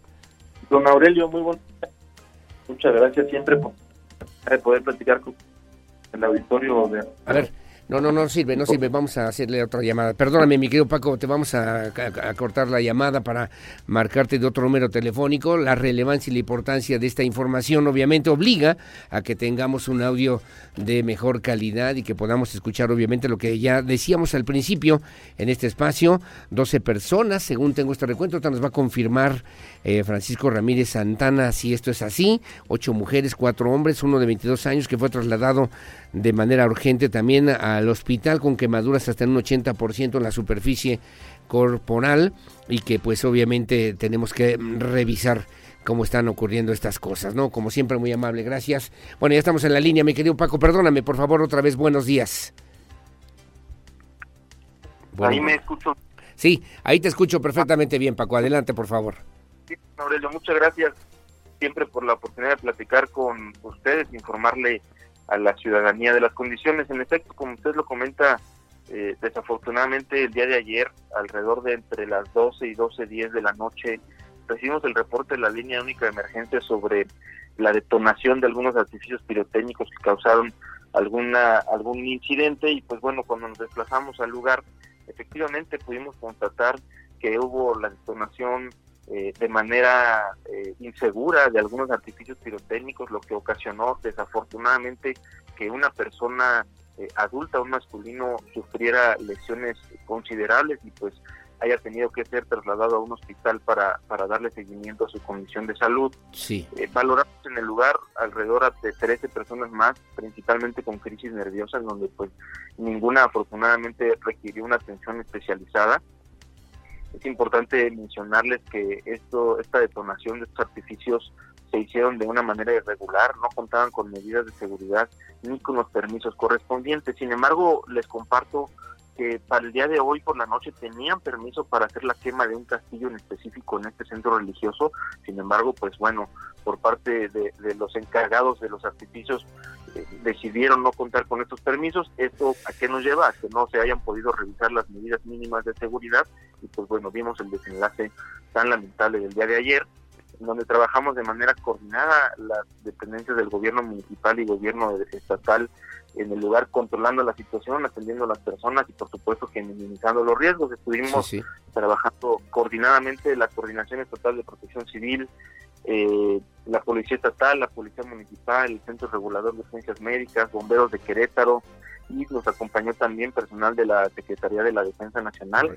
Le revisamos eh, el inmueble, hubo algunos daños a la infraestructura del inmueble, algunos daños a vehículos y se realizó el aseguramiento de más artificios pirotécnicos que no contaban con los permisos correspondientes, don Aurelio. Oye, oye Paco, gracias, te agradezco mucho. Yo, yo tengo el recuento, según mi reporte, 12 personas lesionadas, 8 mujeres, 4 hombres, un, eh, un joven de 22 años de edad que fue trasladado a un hospital con quemaduras en un 80% en su superficie corporal. Esto, eh, si es eh, esa información es correcta, te pregunto también primeramente. Y segunda, que fueron decomisados también en el lugar lo que le llaman 14 gruesas de cohetes, cerca de 980 piezas, tres bombas de 3 pulgadas y también dos paquetes de que le llaman chisperos eh, eh, para, para la celebración hoy de la fiesta pues de la Virgen de Guadalupe. ¿Es cierta esta información? Sí, se valoraron a estas eh, 13 personas, sin embargo fue una condición de crisis nerviosa principalmente, ninguna requirió una atención especializada, ni mucho menos un traslado al hospital, salvo este masculino que sí tuvo que ser trasladado por las condiciones de sus lesiones y se hizo el aseguramiento de, de algunos artificios pirotécnicos, como lo menciona en, en esas eh, cantidades, eh, es lo que se hizo el aseguramiento por parte de las diferentes autoridades. Sí, claro. Ahora, don, eh, Paco Francisco Ramírez Santana, el director de Protección Civil Municipal de Querétaro. Hoy es una celebración importante en diferentes parroquias, en diferentes comunidades. Se llevarán a cabo también este tipo de celebraciones. Esta, esta particularmente, Felipe Carrillo Puerto, entiendo, no contaba con los permisos correspondientes. ¿Hay más que estén en estas mismas condiciones, Paco? Bueno, como bien sabemos hoy, justamente sí es un, es un día de celebración en diferentes centros religiosos. Estaremos, como lo hemos seguido haciendo, en diferentes recorridos de recomendaciones de supervisión, de atención, incluso en los diferentes puntos del, del municipio. En el centro histórico tenemos un operativo de manera permanente con las diferentes dependencias. Estamos en algunos eh, puntos más de la ciudad. Si bien es cierto, va a haber la detonación de algunos artificios pirotécnicos que sí cuentan con algunos permisos que estuvieron solicitando anticipadamente ante la Coordinación Municipal de Protección Civil. También recordemos que los artificios pirotécnicos son regulados por la Ley Federal de Armas de Fuego y Explosivos, sin embargo, se tiene que contar con un permiso de la autoridad Sí, sí, municipal justamente para validar las condiciones mínimas de seguridad en las que tienen que contar estos lugares. Eh, estaremos, estaremos de la mano eh, con las diferentes autoridades, pero también es importante eh, trabajar en equipo con la ciudadanía, que nos hagan los reportes oportunos a la línea única de emergencia 911 si detectan lugares que manipulen, comercialicen artificios pirotécnicos sin los permisos correspondientes para que puntualmente podamos atender todos y cada uno de ellos. Eh, les repito, estarán, por ejemplo, en Carrillo Puerto, tenían permiso para hacer la quema el día de hoy por la noche, no ayer por la noche con esos artificios que detonaron de manera eh, insegura. Por supuesto que estamos en eh, revisión con los organizadores, en donde eh, muy probablemente se limite la quema que tenían para el día de hoy. Correcto, de manera insegura y además irresponsable, si me permites, nada más ahí lo agrego yo, pero hubo también daños materiales importantes y cuantiosos, mi querido Paco Ramírez. Sí, hubo algunas afectaciones, como le comenté, a vehículos que se encontraban en la zona y a la infraestructura del centro religioso. Hubo también algunos daños materiales. Correcto. Eh, ¿La sanción a quién sería? ¿Al encargado, al responsable de estas fiestas? ¿A quién particularmente, cómo lo estará eh, direccionando por lo menos Protección Civil, Paco? el día de ayer por, por la madrugada estuvimos haciendo una diligencia eh, al filo terminamos a las 4 de la mañana en donde se hizo el aseguramiento de estos otros artificios pirotécnicos, inició un procedimiento administrativo en contra de los responsables o quienes se presentaron como responsables de los artificios pirotécnicos, pues bueno, tendrán que darle seguimiento justamente a este a este eh, procedimiento que se ha iniciado en su contra, pues bueno, para el deslinde de las sanciones que se pudieran presentar por la bueno, y finalmente agradecer tu presencia y como siempre mi querido Francisco Ramírez Santana, director de Protección Civil Municipal, por la disposición. ¿Qué mensaje le tenemos que dar a la ciudadanía en estas temporadas también de Navidad, de celebraciones, de fiestas? ¿Qué mensaje a propósito de los esquemas que también ha manejado el gobierno municipal que encabeza Luis Nava en materia de protección civil en Querétaro, mi querido Paco? Muchas gracias. Lo más importante es eh, la salvaguarda de la integridad de todas las personas del gobierno municipal generamos diferentes esquemas coordinados, ordenados y estructurados a fin de preservar justamente la seguridad y la integridad de todas las personas. Apelar totalmente y hacer este llamado a la población a que estas celebraciones las hagan de manera, por supuesto, divertida y tranquila, pero muy importante de manera responsable. Es muy importante evitar el uso de estos artificios pirotécnicos en el tema de las viviendas importante tener puntual atención con los arbolitos de Navidad, las instalaciones eléctricas, las instalaciones de gas, para evitar algún riesgo ah, importante a la salud o a la vida incluso de todas las personas. Cualquier situación que se considere de riesgo, que no duden en llamar de manera inmediata a la línea de emergencias 911 por supuesto que estaremos atendiendo a las autoridades del gobierno municipal en coordinación con las autoridades del gobierno del estado cualquier reporte que hagan llegar a través de la línea de emergencias. Bueno, pues como siempre muy amable. Me están preguntando solamente si en este tema de lo de la iglesia de, de Carrillo Puerto, si se hizo, por lo menos se prendió esta pirotecnia fuera o dentro, porque hubo afectaciones también en las criptas que quedaron, entiendo yo, algunas con afectaciones, mi querido Paco. La, la, condición de la detonación, a decir de, los presentes, eh, se dio en la parte exterior, en donde tenían incluso pues colocada esta pirotecnia. Eh, sin embargo, por las características propias de, de, la detonación y de los artificios propios que salen en algunas diferentes direcciones, hubo afectaciones al interior de este centro religioso, a la infraestructura principalmente, hoy sin ningún riesgo eh, importante de colapso, pero sí se generaron condiciones de daños a la infraestructura el día de ayer. Bueno, pues como siempre, muy amable, gracias mi querido Paco Ramírez Santana, te agradezco mucho, estamos al habla, a la, a la orden y lo que se ofrezca siempre con mucho gusto también para atenderlo en este espacio informativo. Gracias Paco. Igualmente, muchas gracias por siempre eh, informar de manera responsable a toda la población. Les, por supuesto que les tengo un saludo para usted, para todo el equipo de Radar y para todo el auditorio. Muchas gracias. Muy amable, muchas gracias. Es Paco Paco Ramírez Santana, director de Protección Civil Municipal en Querétaro. Al, al, principio de este espacio informativo, bueno, pues le hablábamos justamente de esta explosión que ocurrió en la pues a las 005 horas de este 12 de diciembre en este reporte en la iglesia de San Miguel Arcángel y bueno, en la ubicación es en la calle de Guadalupe Victoria en la colonia Felipe Carrillo Puerto. Escuchábamos a Paco Ramírez Santana, director de Protección Civil y bueno, en el resumen, bueno, en el que participaron también del Centro Regular de Agencias Médicas, POES, Policía Estatal, además también la Secretaría de Seguridad Pública Municipal de Querétaro, Secretaría de Defensa Nacional, Bomberos, Inspección Municipal, la, bueno, la Coordinación Estatal de Protección Civil que coordina Javier Amaya y la Coordinación Municipal de Protección Civil de Querétaro. Bueno, pues en esta en este tema en el que se afectaron 10 vehículos estacionados en el traspatio de la iglesia. Hay responsabilidades, ya lo escuchó usted de parte de, de, de, de Paco Ramírez Santana, en su mayoría cristales rotos Al interior de la iglesia también se observa una zona en los nichos también donde están las criptas, en los azulejos rotos, así como también desprendimiento de azulejos en el techo, daño en dos puertas, en dos puertas y afectaciones en cristales de domicilios y vehículos aledaños que fueron valorados en el lugar de 12, 13 personas, 12 personas, 8 femeninas, 4 masculinos, de los cuales fueron trasladados también en condición grave uno de ellos, masculino de 22 años con quemaduras de segundo grado en cara y extremidades superiores al Hospital General Regional número 1 a bordo de una ambulancia del Centro Regulador de Urgencias Médicas en coordinación con personal de bomberos. Se realizó también una revisión en la azotea de la iglesia y en las oficinas localizando 14 gruesas con 980 piezas, tres bombas de 3 pulgadas y dos, dos paquetes que le llaman de chisperos que quedan que quedan a cargo de inspección municipal. Se levantó el acta de aseguramiento y fueron trasladadas también a la estación 6 de bomberos de Querétaro para su resguardo. Tomó conocimiento la Fiscalía General del Estado de Querétaro, obviamente, pues sobre estas cuestiones que también hay que referir.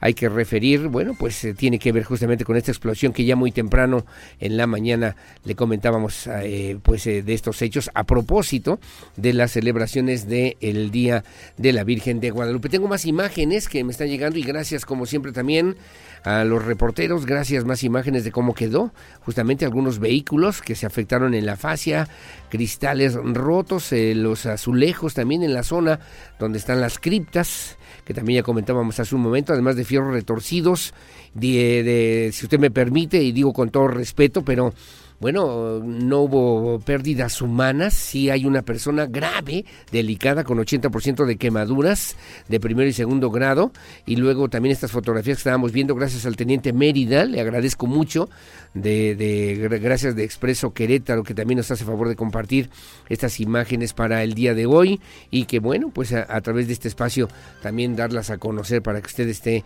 enterado de lo que ocurrió a las 12.05 de la madrugada de la noche del día de hoy, en este 12 de diciembre, estaban preparando las mañanitas, imagínese usted nada más, y de repente pues esta explosión que pues eh, generó también la alarma entre los vecinos y habitantes en esta zona de Felipe Carrillo Puerto, justamente como ya le decía, en esta en esta en esta información en esta que es la pues eh, la explosión de pirotecnia en la iglesia de San Miguel Arcángel ahí en la calle de Guadalupe Victoria en la colonia Felipe Carrillo Puerto aquí en la capital queretana veíamos esas imágenes no ya que eh, que estábamos recorriendo mira el interior ¿eh? incluso al interior de la iglesia sí afectaciones que muchos se preguntaban y por eso ahorita que nos comentaban era afuera o era dentro Aquí están las bancas que también así quedaron. Y en esta zona de las criptas, de las criptas en esta iglesia de San Miguel Arcángel, donde pues se generó lamentablemente esta explosión que pues dejó más o menos a 12 personas eh, con algunas heridas, uno de ellos de gravedad con quemaduras que está siendo ya atendido en el Hospital Regional de Querétaro número 1, aquí en la capital del estado. Son las 8 de la mañana con 4 minutos, hacemos una pausa, hacemos una pausa, regresamos enseguida con más, aquí en Radar News, primera emisión, volvemos. El acontecer de nuestra ciudad está en Radar News, primera emisión de Radar News. En un momento continuamos por el 107.5 FM y Canal 71, la tele de Querétaro.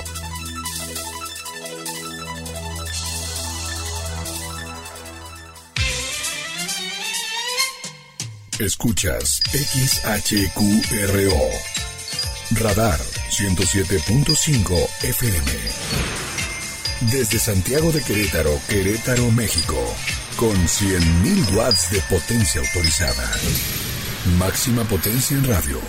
Estudios, oficinas y ventas. Prolongación tecnológico 950B, sexto piso, Querétaro, Querétaro. Grupo Radar y sus emisoras. Y sus emisoras. Radar en operación. 107.5 FM.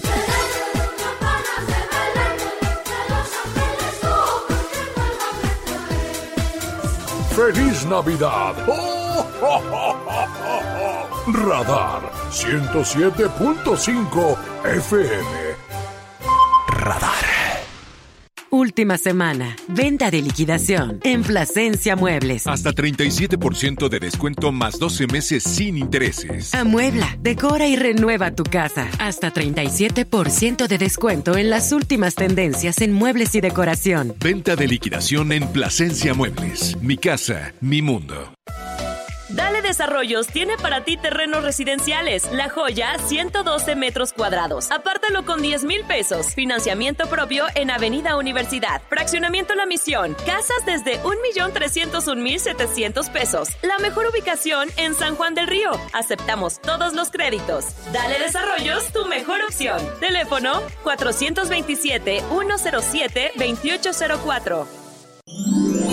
Fiestas decembrinas en el Marqués 2022. Asiste con toda tu familia a las pistas de patinaje gratuitas en San Pedro La Cañada a partir del 15 de diciembre y paseos del Marqués en la cancha de básquet desde el 19 de diciembre. Te esperamos. Invita al municipio del Marqués. Este programa es público. Queda prohibido su uso con fines partidistas y de promoción personal. En HB yo me encargo de tu ahorro. Plátano a solo 15.95 el kilo. Vigencia el 12 de diciembre. En tienda y en línea Santa está a cargo. Lo mejor para ti. Visita la Feria Querétaro 2022 y no te preocupes dónde comer. El mejor restaurante de comida mexicana ya está en la feria. Hacienda Los Laureles. Lo mejor de nuestros platillos y nuestra coctelería. Te esperamos desde la una de la tarde y hasta que la feria cierre. Estamos a un costado del palenque. Hacienda Los Laureles. Relájate. La felicidad no se busca, se vive en Manantiales Residencial, la mejor inversión en corregidora, un clúster exclusivo con increíbles amenidades y tan solo 47 casas. 442-454-0207. Residencialmanantiales.mx.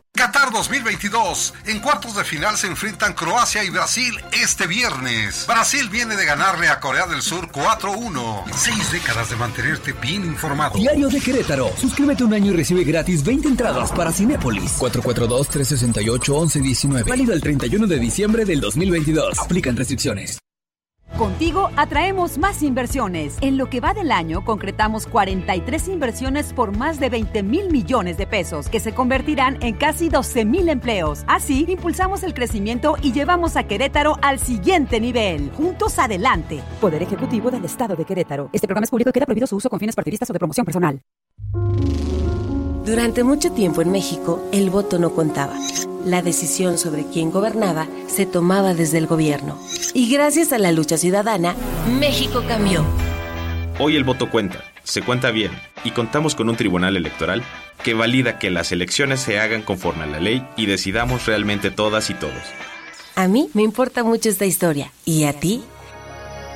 Tribunal Electoral. Protege tu voto, defiende tu elección. Radar. Que esta Navidad esté llena de paz, amor y mucha esperanza. ¡Feliz Navidad! ¡Oh, oh, oh, oh, oh! Radar News Primera Emisión. Inicia tu día bien informado con Aurelio Peña, porque usted ya nos conoce. Regresamos por Radar 107.5 FM y Canal 71, la tele de Querétaro.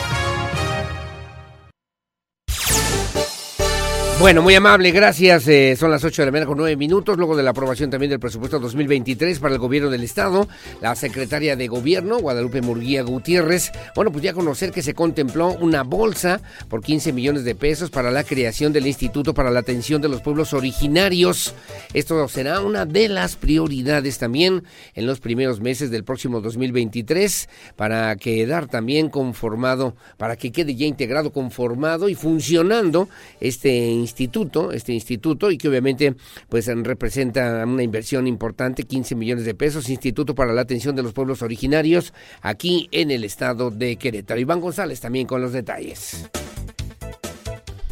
La secretaria de Gobierno del Estado, Guadalupe Murguía, informó que tras aprobarse el presupuesto del Gobierno del Estado 2023, se contempla una bolsa por 15 millones de pesos para la creación del Instituto para la Atención de los Pueblos Originarios, el cual aún no se ha creado y conformado, por lo que sería prioridad en los primeros meses del próximo año para quedar conformado este instituto. Es incluso para pueblos originarios en algún es un nuevo concepto el Instituto de Pueblos Originarios, al que se le asigna inicialmente un presupuesto, si bien modesto, de 15 millones de pesos para que puedan hacer algunas obras indispensables, caminos, eh, apoyar a las comunidades y claro, ya si se requiere un presupuesto mayor, pues se trabaja con obras públicas, con Secretaría de Desarrollo Social para ir dando respuesta, pero es la primera vez que vamos a tener un, instituto, un organismo eh, que va a atender las necesidades de los pueblos originarios. Con este presupuesto aprobado por el Congreso del Estado, la encargada de las políticas públicas del Gobierno del Estado señaló que se permitirá atender los rubros más importantes como la educación, obras públicas y seguridad, destacando que es un presupuesto austero, buscando que el recurso alcance para todos. Para Grupo Radar, Iván González.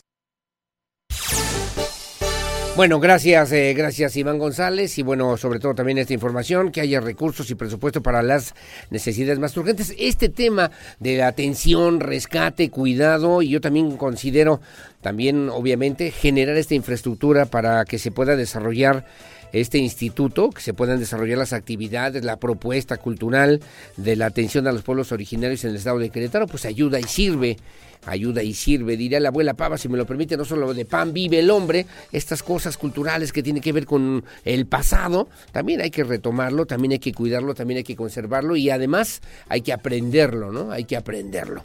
Bueno, gracias, las 8 de la mañana con 12 minutos. Bueno, y esté preparado usted porque el próximo sábado, el sábado 17 de diciembre, se llevará a cabo el arranque de lo que será la segunda etapa del programa de estandarización de rutas del transporte público en Querétaro, que, bueno, platicábamos en días pasados con Gerardo Cuanalo Santos, el director del Instituto Querétaro del Transporte, contempla las zonas de La Pradera, Cibatá, Saquia, El Pozo y también hacia La Purísima en el municipio del Marqués. Al respecto, el director general del Instituto del Transporte, Gerardo Cuanalo Santos, señaló que esta zona se mueve muchas veces en transporte público, más de 10 mil usuarios al día, y de la misma forma detalló también que esta, o había que atenderlo de alguna manera, será en esta zona donde se comience la operación, la segunda etapa del nuevo modelo del transporte público a través del taxi de ruta, que también están estableciendo, ya se están sumando taxistas que de manera voluntaria se quieran sumar para que pues se pueda cobrar una tarifa única, una tarifa tarifa única y bueno, pues de esta forma, de esta forma se puedan también eh, pues atender estas necesidades de movilidad aquí en la capital, en la capital queretana. Aquí tiene la información, como siempre también Iván González tiene los detalles. El director del Instituto Queretano del Transporte, Gerardo Cuanalo Santos, informó que será el 17 de diciembre cuando arranque la segunda etapa del programa de estandarización de rutas del transporte público que contempla La Pradera, Cíbata, Saquia, El Pozo y La Purísima, todos en el municipio del Marqués, al detallar que en esta zona se mueven en transporte público más de 10.000 usuarios al día. Lo tenemos contemplado el día 17 de diciembre, poder arrancar con esta segunda etapa del programa de estandarización de frecuencias, donde habrá nuevas eh, rutas, se fortalecerán las rutas y ya se está contemplando también esta nueva modalidad de taxi de ruta que pueda tener una cobertura eh, de la pradera a eh, la Alameda y también a, a, Bolaños, que es un nuevo servicio que está establecido. El funcionario estatal detalló que será en esta zona donde comience operación el nuevo modelo de transporte público a través de taxi de ruta, el cual consiste en que los taxis amarillos puedan tener una base y brindar servicio colectivo en donde puedan subir al mismo tiempo a cuatro pasajeros y tendrían como destino la Alameda y Bolaños. Para Grupo Radar, Iván González. Bueno, gracias, gracias Iván González. Estaba viendo aquí en el diario de Querétaro que mi amigo Mario León Leiva justamente sobre esta información. Me parece interesante, interesante porque costarán 20 pesos en estos trayectos, eh, por lo menos de la pradera a, por lo, a la Alameda, ¿no? Esta es una iniciativa que comenzará a partir del próximo sábado 17 de diciembre. Los taxis de ruta desde la pradera hasta la Alameda y del puente de Bolaños con una tarifa, una tarifa por persona, son taxis colectivos, vaya, se pueden subir cuatro personas, serían 80 pesos el viaje, 80 pesos, informó el director del Instituto Cretano del Transporte. Se, ya existen al menos 30 taxis amarillos, dice esta nota de Ceci Conde, de Cecilia Conde ahí en el diario de Querétaro, al menos 30 taxis amarillos interesados en participar dice también con este sistema de transporte, los cuales tendrán permisos especiales para brindar este servicio para varias personas en un solo viaje. Juan Carlos Santos también refirió que esta sería la primera zona a intervenir, pero habrá más zonas con este servicio de transporte. Yo le llamo, si usted me permite, ¿no? Pues este transporte colectivo de taxi, las cuales continúan en análisis para pues eh, también esta referencia serán solamente los taxis amarillos que tendrán un permiso especial para cubrir esta ruta con una tarifa de 20 pesos y horarios específicos del trayecto. Señaló también eh, Juanalo Santos, recalcó también que será un servicio de transporte alterno para la población de esta zona, en la que también iniciará la segunda etapa del nuevo modelo de transporte público. Puntualizó que para que inicie este tipo de taxis debe estar publicada la ley que regula la Agencia Estatal de Movilidad por lo que si para el 17 de diciembre aún no está lista, recorrerán la fecha de inicio. Este es un tema también importante.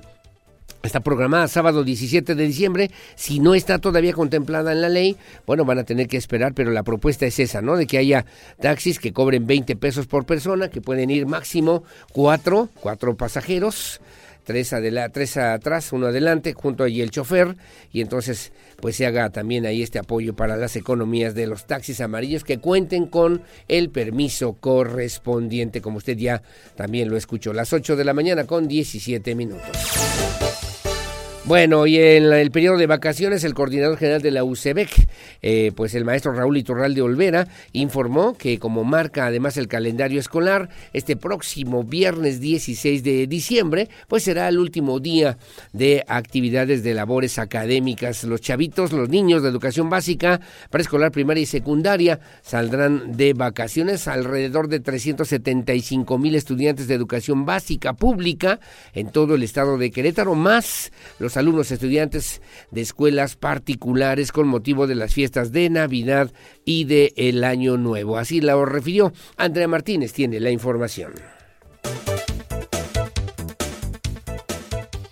El 16 de diciembre saldrán de vacaciones alrededor de 375 mil estudiantes de educación básica pública en todo el estado de Querétaro, informó el coordinador general de la UCEBEC, Raúl Iturralde Olvera. En ese sentido indicó que como marca el calendario escolar, el viernes 16 es el último día de clases para iniciar el periodo vacacional con motivo de las fiestas de Navidad y Año Nuevo. El último día de clases el día 16 de diciembre. Eh, en educación básica son alrededor de 300 75 mil. Iturralde Olvera recordó que toda la comunidad estudiantil regresará a clases el lunes 9 de enero del 2023. Respecto a este 12 de diciembre, el coordinador general de la UCEBEC no descartó que algunas escuelas no tengan clases con motivo de los festejos por el Día de la Virgen de Guadalupe. Precisó que aunque no está marcado en el calendario escolar como día de asueto, es probable que pueda haber algunas situaciones especiales de festejos. Para Grupo Radar, Andrea Martínez. Bueno, muy amable, gracias, gracias a Andrea Martínez, todos los reporteros profesionales de Radar News en esta primera emisión. Hay comentarios, muy amable. A ver, déjeme ir rápidamente a los comentarios de este lado, mi querido Pirru, si no tienes inconveniente. Y bueno, en este 12 de diciembre que tengamos también calma, calma para que las cosas las hagamos perfectamente bien. A ver, rápidamente para el día de hoy. Hoy me dicen... Eh, bueno, ya habíamos Buen día, soy Jorge Soria. A mí me tocó escuchar a Frank Sinatra, él ya estando de cierta edad. Se me adelantó, jaja, iba a citarle Fly Me to Be Moon. También coincido como la voz. Y es que timbres de voz como las de Frank Sinatra y en México, el gran Pedro Infante, me dice don Jorge Soria, el gran Pedro Infante, solo algunos privilegiados tienen ese preciado tono y don. Le envío saludos, excelente semana. Igualmente, don Jorge, un abrazo y saludos. Y también, bueno, salvo su mejor opinión, ¿no? la voz de Chente, pues también a mí se me hace extraordinaria. Buenos días, felicidades también a mi hija Rocío Guadalupe, es su cumpleaños y onomástico de parte de su mamá. Ah, bueno, pero ¿y luego quién habló? Ya no me dejó aquí el detalle más el, nombre. Felicidades a su hija Rocío Guadalupe, está cumpliendo años. Y onomástico, muchos saludos y de las Lupitas, a todas las Lupitas. Pues muchas felicidades, gracias de parte de su mamá. Buenos días, señor Peña, tenemos tres días sin... A ver, si no, felicidades a las Lupitas, ¿no? Ahí está la felicidades Lupita Murguía, Lupita Fraile, Lupita Arcos, allá en Dublín, Lupita Segovia, también que le mando abrazos y saludos. Lupita, Lupita Carrera también, gracias que nos hacen favor de sintonizarnos, Lupita Navarro, igualmente muy amable, todas queridas, queridas, a mi suegra que también se llama Lupita, le mando saludos mi querida güera, ya sabe que con mucho cariño y que sea también de muchas, de muchas bendiciones. Saludos, gracias. Gracias, eh, felicidades, señor Peña. Tenemos tres días sin agua en el fraccionamiento pero Serra. ¿Qué podemos hacer? Me dice doña Rosa. Pasamos al reporte a la Comisión Estatal del Agua. Son las 8.20, tengo que hacer pausa. Regreso enseguida con más. Y en la pila del bautismo cantaron los ruiseñores. Ya viene amaneciendo, ya la luz del día nos dio levántate de mañana, mira que ya amaneció.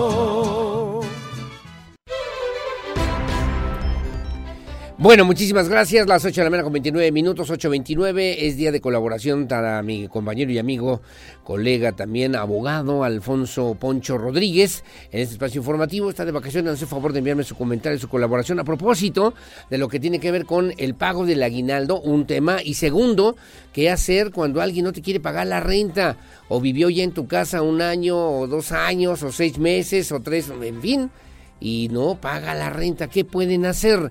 A propósito de estos dos temas, el día de hoy la colaboración de mi querido amigo y colega también abogado, gracias a mi querido Alfonso Poncho Rodríguez. Adelante Poncho, vamos contigo. Buenos días.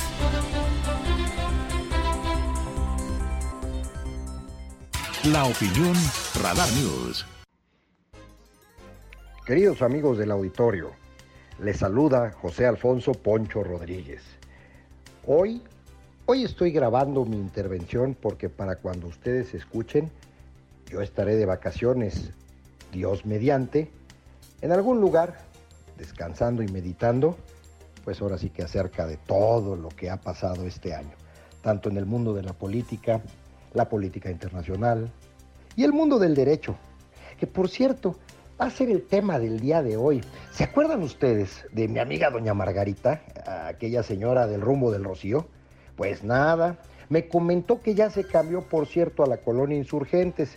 El otro día me la encuentro, ya saben, eh, siempre tiene alguna pregunta interesante respecto de lo que acontece con su familia, sus vecinos, sus amistades. Siempre está muy preocupada por su prójimo, doña Margarita.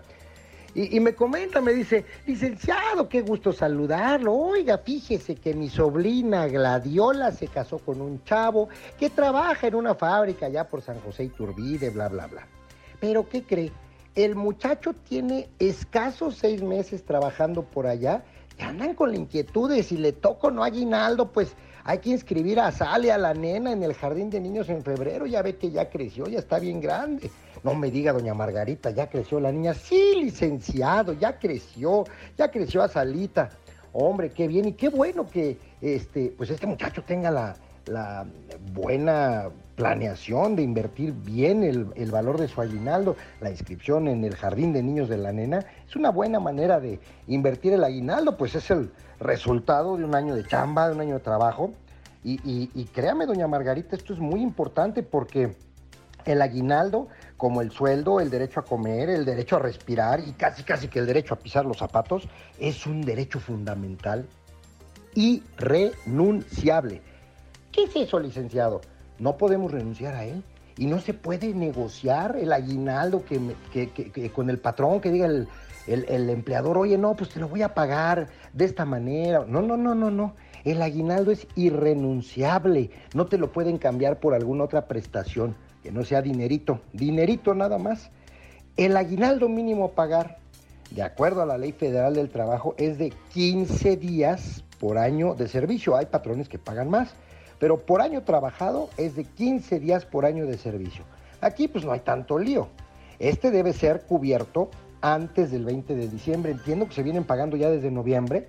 Y para los burócratas, esto de acuerdo a la Ley Federal del Trabajo, en el artículo 87, amigos del auditorio, acuérdense, artículo 87 de la Ley Federal del Trabajo, echarle una leidita, ahí está en internet, eh, nos habla, decíamos, que ha de ser cubierto antes del 20 de diciembre y para los trabajadores de gobierno, los trabajadores, los servidores públicos, se les paga 50% antes del 15 de diciembre y el otro 50% a más tardar el 15 de enero. Ay, licenciado, pues mire qué interesante, me dijo doña Margarita. Pero ¿cómo saber cuánto le toca a este muchacho si dice usted que le toca algo? No, claro que le toca a doña Margarita, le respondí. Eh, los trabajadores que estuvieron laborando en una fuente de, de trabajo, en un empleo durante menos de un año, deben primero calcular cuánto ganan diariamente.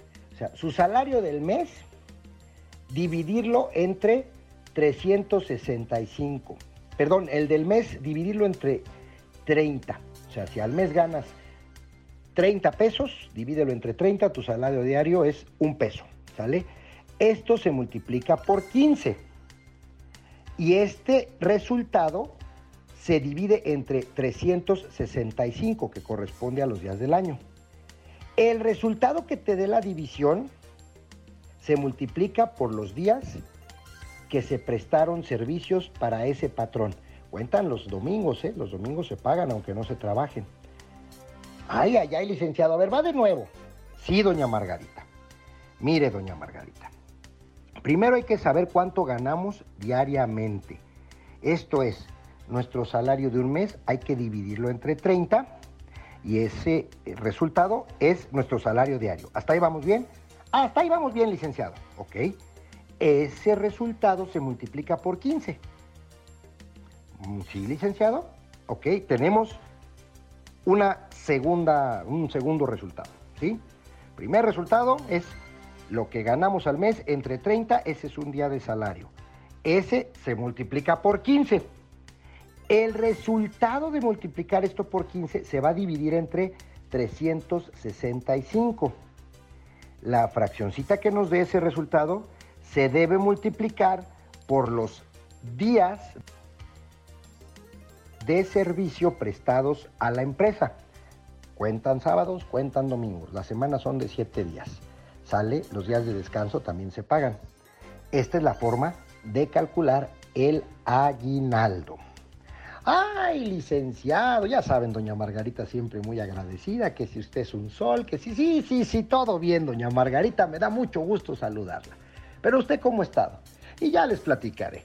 Me contó mucho, mucho de sus achaques y de las cosas que están pasando ahí en su nueva colonia, pero eso será materia de otra intervención. Ahora por lo pronto, solo deseo que en estas fiestas, eh, pues el amor, la caridad, la esperanza, la fe, renazcan en nuestros corazones. Que el símbolo de estas fechas que es esa confraternidad y ese conectarnos con un poder superior, con un Dios, sea fuente abundante de bendición para el año que viene y para toda la vida. Amigos queridos, me despido de ustedes, nos vemos el año que entra, deseando que siempre marchemos de cara al mundo con una sonrisa. Escríbanme escríbanme 442-274-2518. Habrá siempre una respuesta. Hasta pronto. Porque siempre estamos cerca de ti. Síguenos en nuestras redes sociales. En Facebook, Radar News Querétaro. En Instagram, arroba Radar News 1075 FM. En Twitter, arroba Radar News 1075. Canal 71, la tele de Querétaro. Bueno, muy amable, gracias, gracias, mi querido Poncho. Poncho Alfonso Rodríguez, gracias, son las 8 de la mañana con 42 minutos. Bueno, en el otro tema también aquí en Querétaro, el tobogán, este fin de semana el tobogán instalado en el Jardín Guerrero volvió a abrir ya volvió a abrir para todas las familias queretanas, también para visitantes, con medidas de seguridad como es el uso, por ejemplo, de casco para los usuarios, además de, pues, eh, cuidándonos, se dieron cita, los ciudadanos también se dieron cita desde, eh, incluso de, algunos de ellos desde otros lugares, de otros municipios, de otras eh, localidades, otros estados, para disfrutar justamente, pues, de este de este espectáculo y de lo que significa justamente esta atracción que ha dispuesto el gobierno municipal de Querétaro a través de pues las diferentes áreas de atención social para el disfrute de esta temporada de Navidad. Iván González tiene los detalles. El tobogán instalado en el Jardín Guerrero en la ciudad de Querétaro volvió a brindar servicio a las familias queretanas. Los visitantes este fin de semana, como en el caso de la señora Hilda González, llegó desde el municipio de Colón para disfrutar de la atracción. Ah, venimos del municipio de Colón. ¿Y nada más vinieron a la atracción o se la encontraron? Eh, no, vinimos aquí a hacer unas cosas y ya pasamos. Qué bueno, ¿y qué piensan de, esta, de este tobogán? Pues no lo habían puesto, pero mm, me parece bien. Sí, sí, sí, se ve que es atractivo, ¿no? Sí, Perfecto, ¿cómo lo ven? ¿Seguro? Mm, pues sí, ahorita ya dieron una lista para que uno lo lea y los riesgos que tiene y todo, pero está bien. Sí, sí. Ya con algunas medidas de seguridad como es el uso del casco para los usuarios, nuevamente las familias se lanzaban con mucho entusiasmo. Algunos de los asistentes dijeron extrañar la pista de hielo. Este fue el caso de la señora Karen González. Pues la verdad nos gustaba más la pista de hielo. Es la primera vez, así que vamos a experimentarlo por primera vez. Pero se extraña entonces la pista de hielo. Así es. Para Grupo Radar, Iván González. Bueno, muy amable, gracias Iván González, las 8 de la mañana con 44 minutos. Atentos, ¿no? Ya han eh, tomado conocimiento, hicieron modificaciones, adecuaciones, la supervisión también de las áreas de protección civil municipal sirvieron para que, pues, evitar sobre todo accidentes, accidentes entre las familias, los papá, el mamá, que se suben también al tobogán y también los chavitos, ¿no?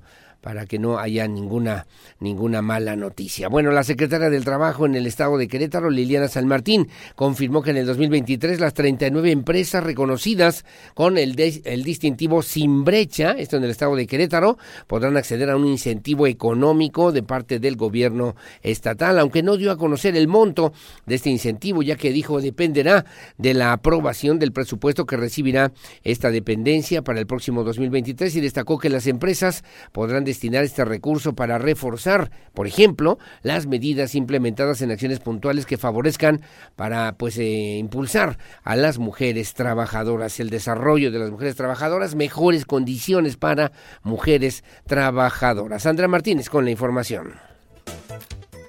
En el 2023, las 39 empresas reconocidas con el distintivo sin brecha en el estado de Querétaro podrán acceder a un incentivo económico por parte del gobierno, confirmó la secretaria del Trabajo Estatal Liliana San Martín Castillo, aunque no dio a conocer el monto del incentivo, ya que dependerá de la aprobación del presupuesto que recibirá esta dependencia para el próximo año. Destacó que las empresas podrán destinar ese recurso para reforzar sus medidas e implementar acciones puntuales que favorezcan a las mujeres trabajadoras. Hay que señalar que dicho distintivo se entregó a empresas que implementan acciones encaminadas a generar buenas prácticas que promueven la igualdad laboral y el empoderamiento de las mujeres. Em, lo que estamos previendo que aquellas empresas, estaríamos hablando de las de las inicialmente las 39 que, que participaron, eh, serían las únicas que en el siguiente año podrían verse beneficiadas de eh, un incentivo económico por parte del gobierno estatal de manera puntual a través de la Secretaría del Trabajo, pero también se estarían sumando todas aquellas empresas que por primera ocasión quieran implementarlo, lo que implicaría que en su segundo año ellas también estarían recibiendo este estímulo económico. No me gustaría anticiparme eh, por cuanto a los que todavía dependemos de la aprobación de la, del Congreso local para eh, poder hacer el planteamiento puntual. San Martín Castillo explicó que las empresas que demuestran que permanecen o han sumado nuevas acciones en favor de las mujeres podrán acceder cada año al incentivo económico. Asimismo, anunció que en el arranque del 2023 lanzarán una nueva convocatoria para que más empresas se sumen a esta iniciativa y adopten proyectos de valor que permitan mejorar las condiciones laborales de las mujeres y hombres orientados a la igualdad sustantiva. La titular de la Secretaría del Trabajo Estatal recordó que como parte de la primera etapa del distintivo sin brecha, se busca trabajar en tres rubros específicos. En la cultura organizacional, desde donde se promueve la iniciativa Mujeres Trabajando y Ganando Igual. En la infraestructura laboral, que permite a las mujeres que gocen de condiciones óptimas para el desempeño de sus funciones, así como en el diseño e implementación de protocolos para atender temas de acoso, violencia o discriminación. Para Grupo Radar, Andrea Martínez. Bueno, gracias, gracias Andrea Martínez. Bueno, pues ahí está también esta información. Y en el Centro Histórico de Querétaro también las ventas para esta temporada. El presidente de la Alianza por el Centro Histórico de Querétaro, Juan Antonio Torres, informó que se espera en esta época, ya después de dos años de pandemia, un incremento en las ventas hasta en un 30%, a la, sobre todo también 25 eh, mil turistas se calcula también para cada fin de semana durante la última quincena del mes de diciembre, que dejará una derrama económica. Calculan por lo menos comerciantes instalados en el centro histórico de Querétaro, si todo sale bien, si las cosas salen correctamente bien, de hasta 200 millones de pesos de derrama económica. Iván González con la información. El estado de Querétaro se encuentra a un 30% de recuperar las cifras en materia turística que se tenían en el 2019, año previo a la pandemia, reportó la secretaria de Turismo Estatal Adriana Vega Vázquez Mellado. De esta manera consideró que estas cifras podrían superarse antes de que concluya este año, gracias a la llegada de turistas que se esperan con motivo de las fiestas navideñas. Estaremos como un 30% más o menos menos, puede ser, no, todavía no me quiero aventurar porque luego para qué ando eh, mintiendo por convivir, pero estamos abajo del 30%, o sea, ya estamos a nada, estamos a nada. Y la verdad es que los hoteleros y los restauranteros, mis respetos, porque han hecho un equipazo para todos y, o sea, para ver cómo detonamos, para ver cómo le hacemos. Adriana Vega recordó que durante esta temporada se espera una derrama económica de 1.500 millones de pesos.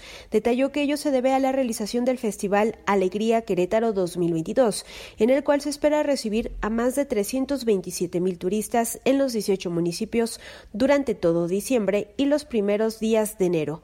Aunado a ello, estimó que se podría alcanzar una ocupación hotelera de hasta un 60% durante esta temporada. Para Grupo Radar, Andrea Martínez.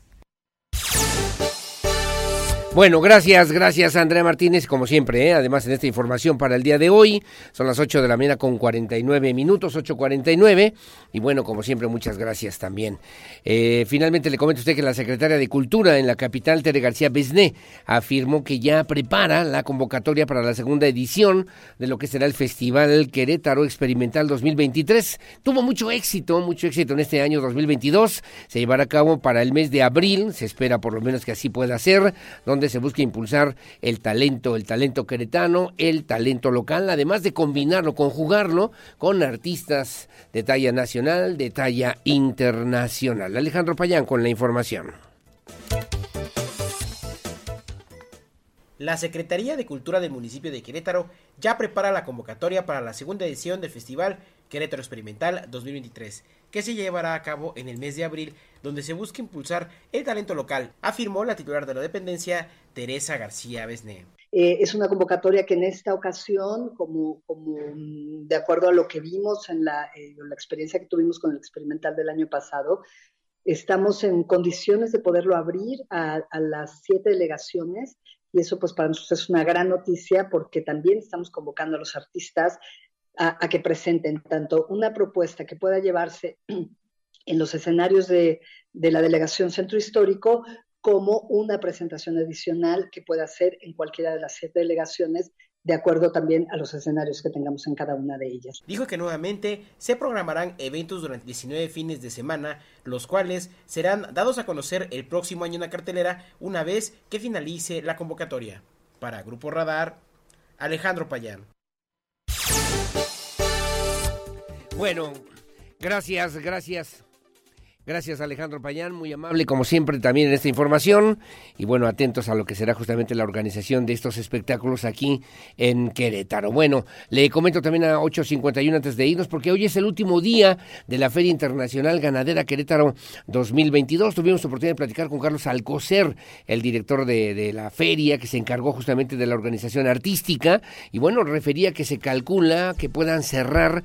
Ayer, ayer estuvo obviamente Los Ángeles Azules, una gran gran, concurrencia aquí en la Feria Internacional Ganadera y bueno, pues eh, una también una convocatoria importante, significativa para el día de hoy, cerrar también con el grupo pesado para el día de hoy 12 de diciembre y con eso concluir las actividades de la feria de la Feria Internacional Ganadera. Por cierto, el día de ayer llegando los eh, integrantes justamente de los eh, del grupo de Los Ángeles Azules junto con la secretaria de Turismo Adriana Vega, Carlos Alcocer, pues le dieron la bienvenida, le entregaron le entregaron la embajadora Lele y bueno, al grupo de Los Ángeles y les dieron también la bienvenida, la bienvenida a Querétaro. Lo escuchamos a ver si lo podemos escuchar y ver para que veamos justamente pues esta recepción que hicieron tanto Carlos Alcocer, director de la Feria Internacional Ganadera, como también la secretaria de Turismo en el estado, Adriana Vega Vázquez Mellado. A ver. Sí, adelante. Para nosotros es un lujo que se haya tomado la molestia de venir y de poner tan alegres a tantos que estamos muy emocionados de recibirlos aquí. Tenemos un atento presente que les damos a todos, que es una muñeca representativa que se llama Lele. Se los va a, enseñar la, se los va a entregar la señora Coco, que es la mamá de la esposa del gobernador. ¿Nada más? Nada más. Viene esta celebridad a entregarles la, la muñeca. La... Ah, este show se lo dedicamos. Ay, no, no son lo máximo. Gracias, gracias. Esta muñeca está tejida a mano por nuestras artesanas de Amialco.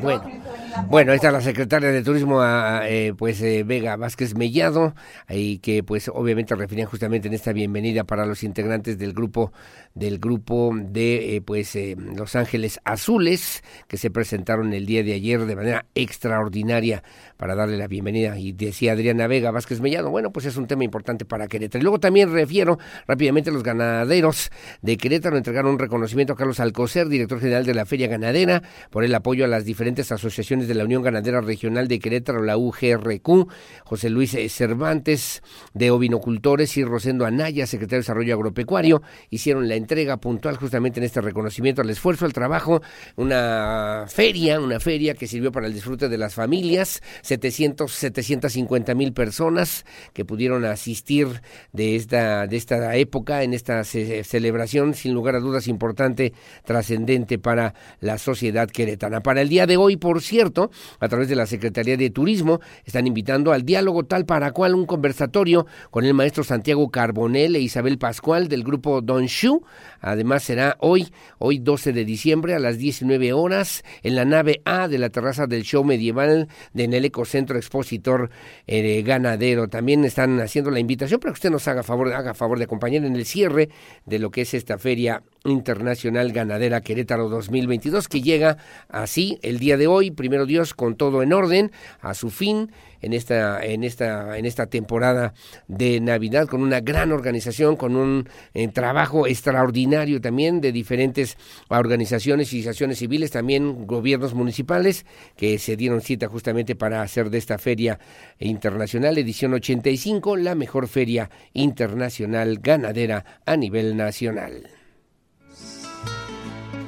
Bueno, ya nos vamos. No hay conferencia mañanera el día de hoy, mi querido Pirro. No hay conferencia mañanera. La semana pasada el presidente López Obrador anunció que no habría conferencia mañanera hoy 12 de diciembre. Bueno, dijo por respeto a nuestra tradición guadalupana, el 12 no vamos a tener rueda de prensa como el día de hoy. Gracias, ya nos vamos. Mi Pirro Hernández en la producción digital. Gracias a Regina Martínez en la parte de la producción de la televisión de Radar TV Canal 71 y gracias a Lucía Peña Nava en la coordinación general informativa. Yo soy Aurelio Peña. Gracias por su compañía y sobre todo mucho agradezco y aprecio el favor de su confianza siempre con la fuerza de la verdad. Quédense con las guajolotas Grecia Galván y Olivia Lara a través de la 107.5 de la frecuencia modulada. Buenos días, hasta mañana. Si nuestro amor se acaba, si nuestro amor termina, ya no me queda nada para vivir la vida. Si ya olvidaste todo, también tus juramentos y llenaste de lodo mi mundo de recuerdos. Lo ves. Radar TV, Canal 71, la tele de Querétaro. Lo escuchas. Radar 107.5 FM. En transmisión simultánea. Continuamos.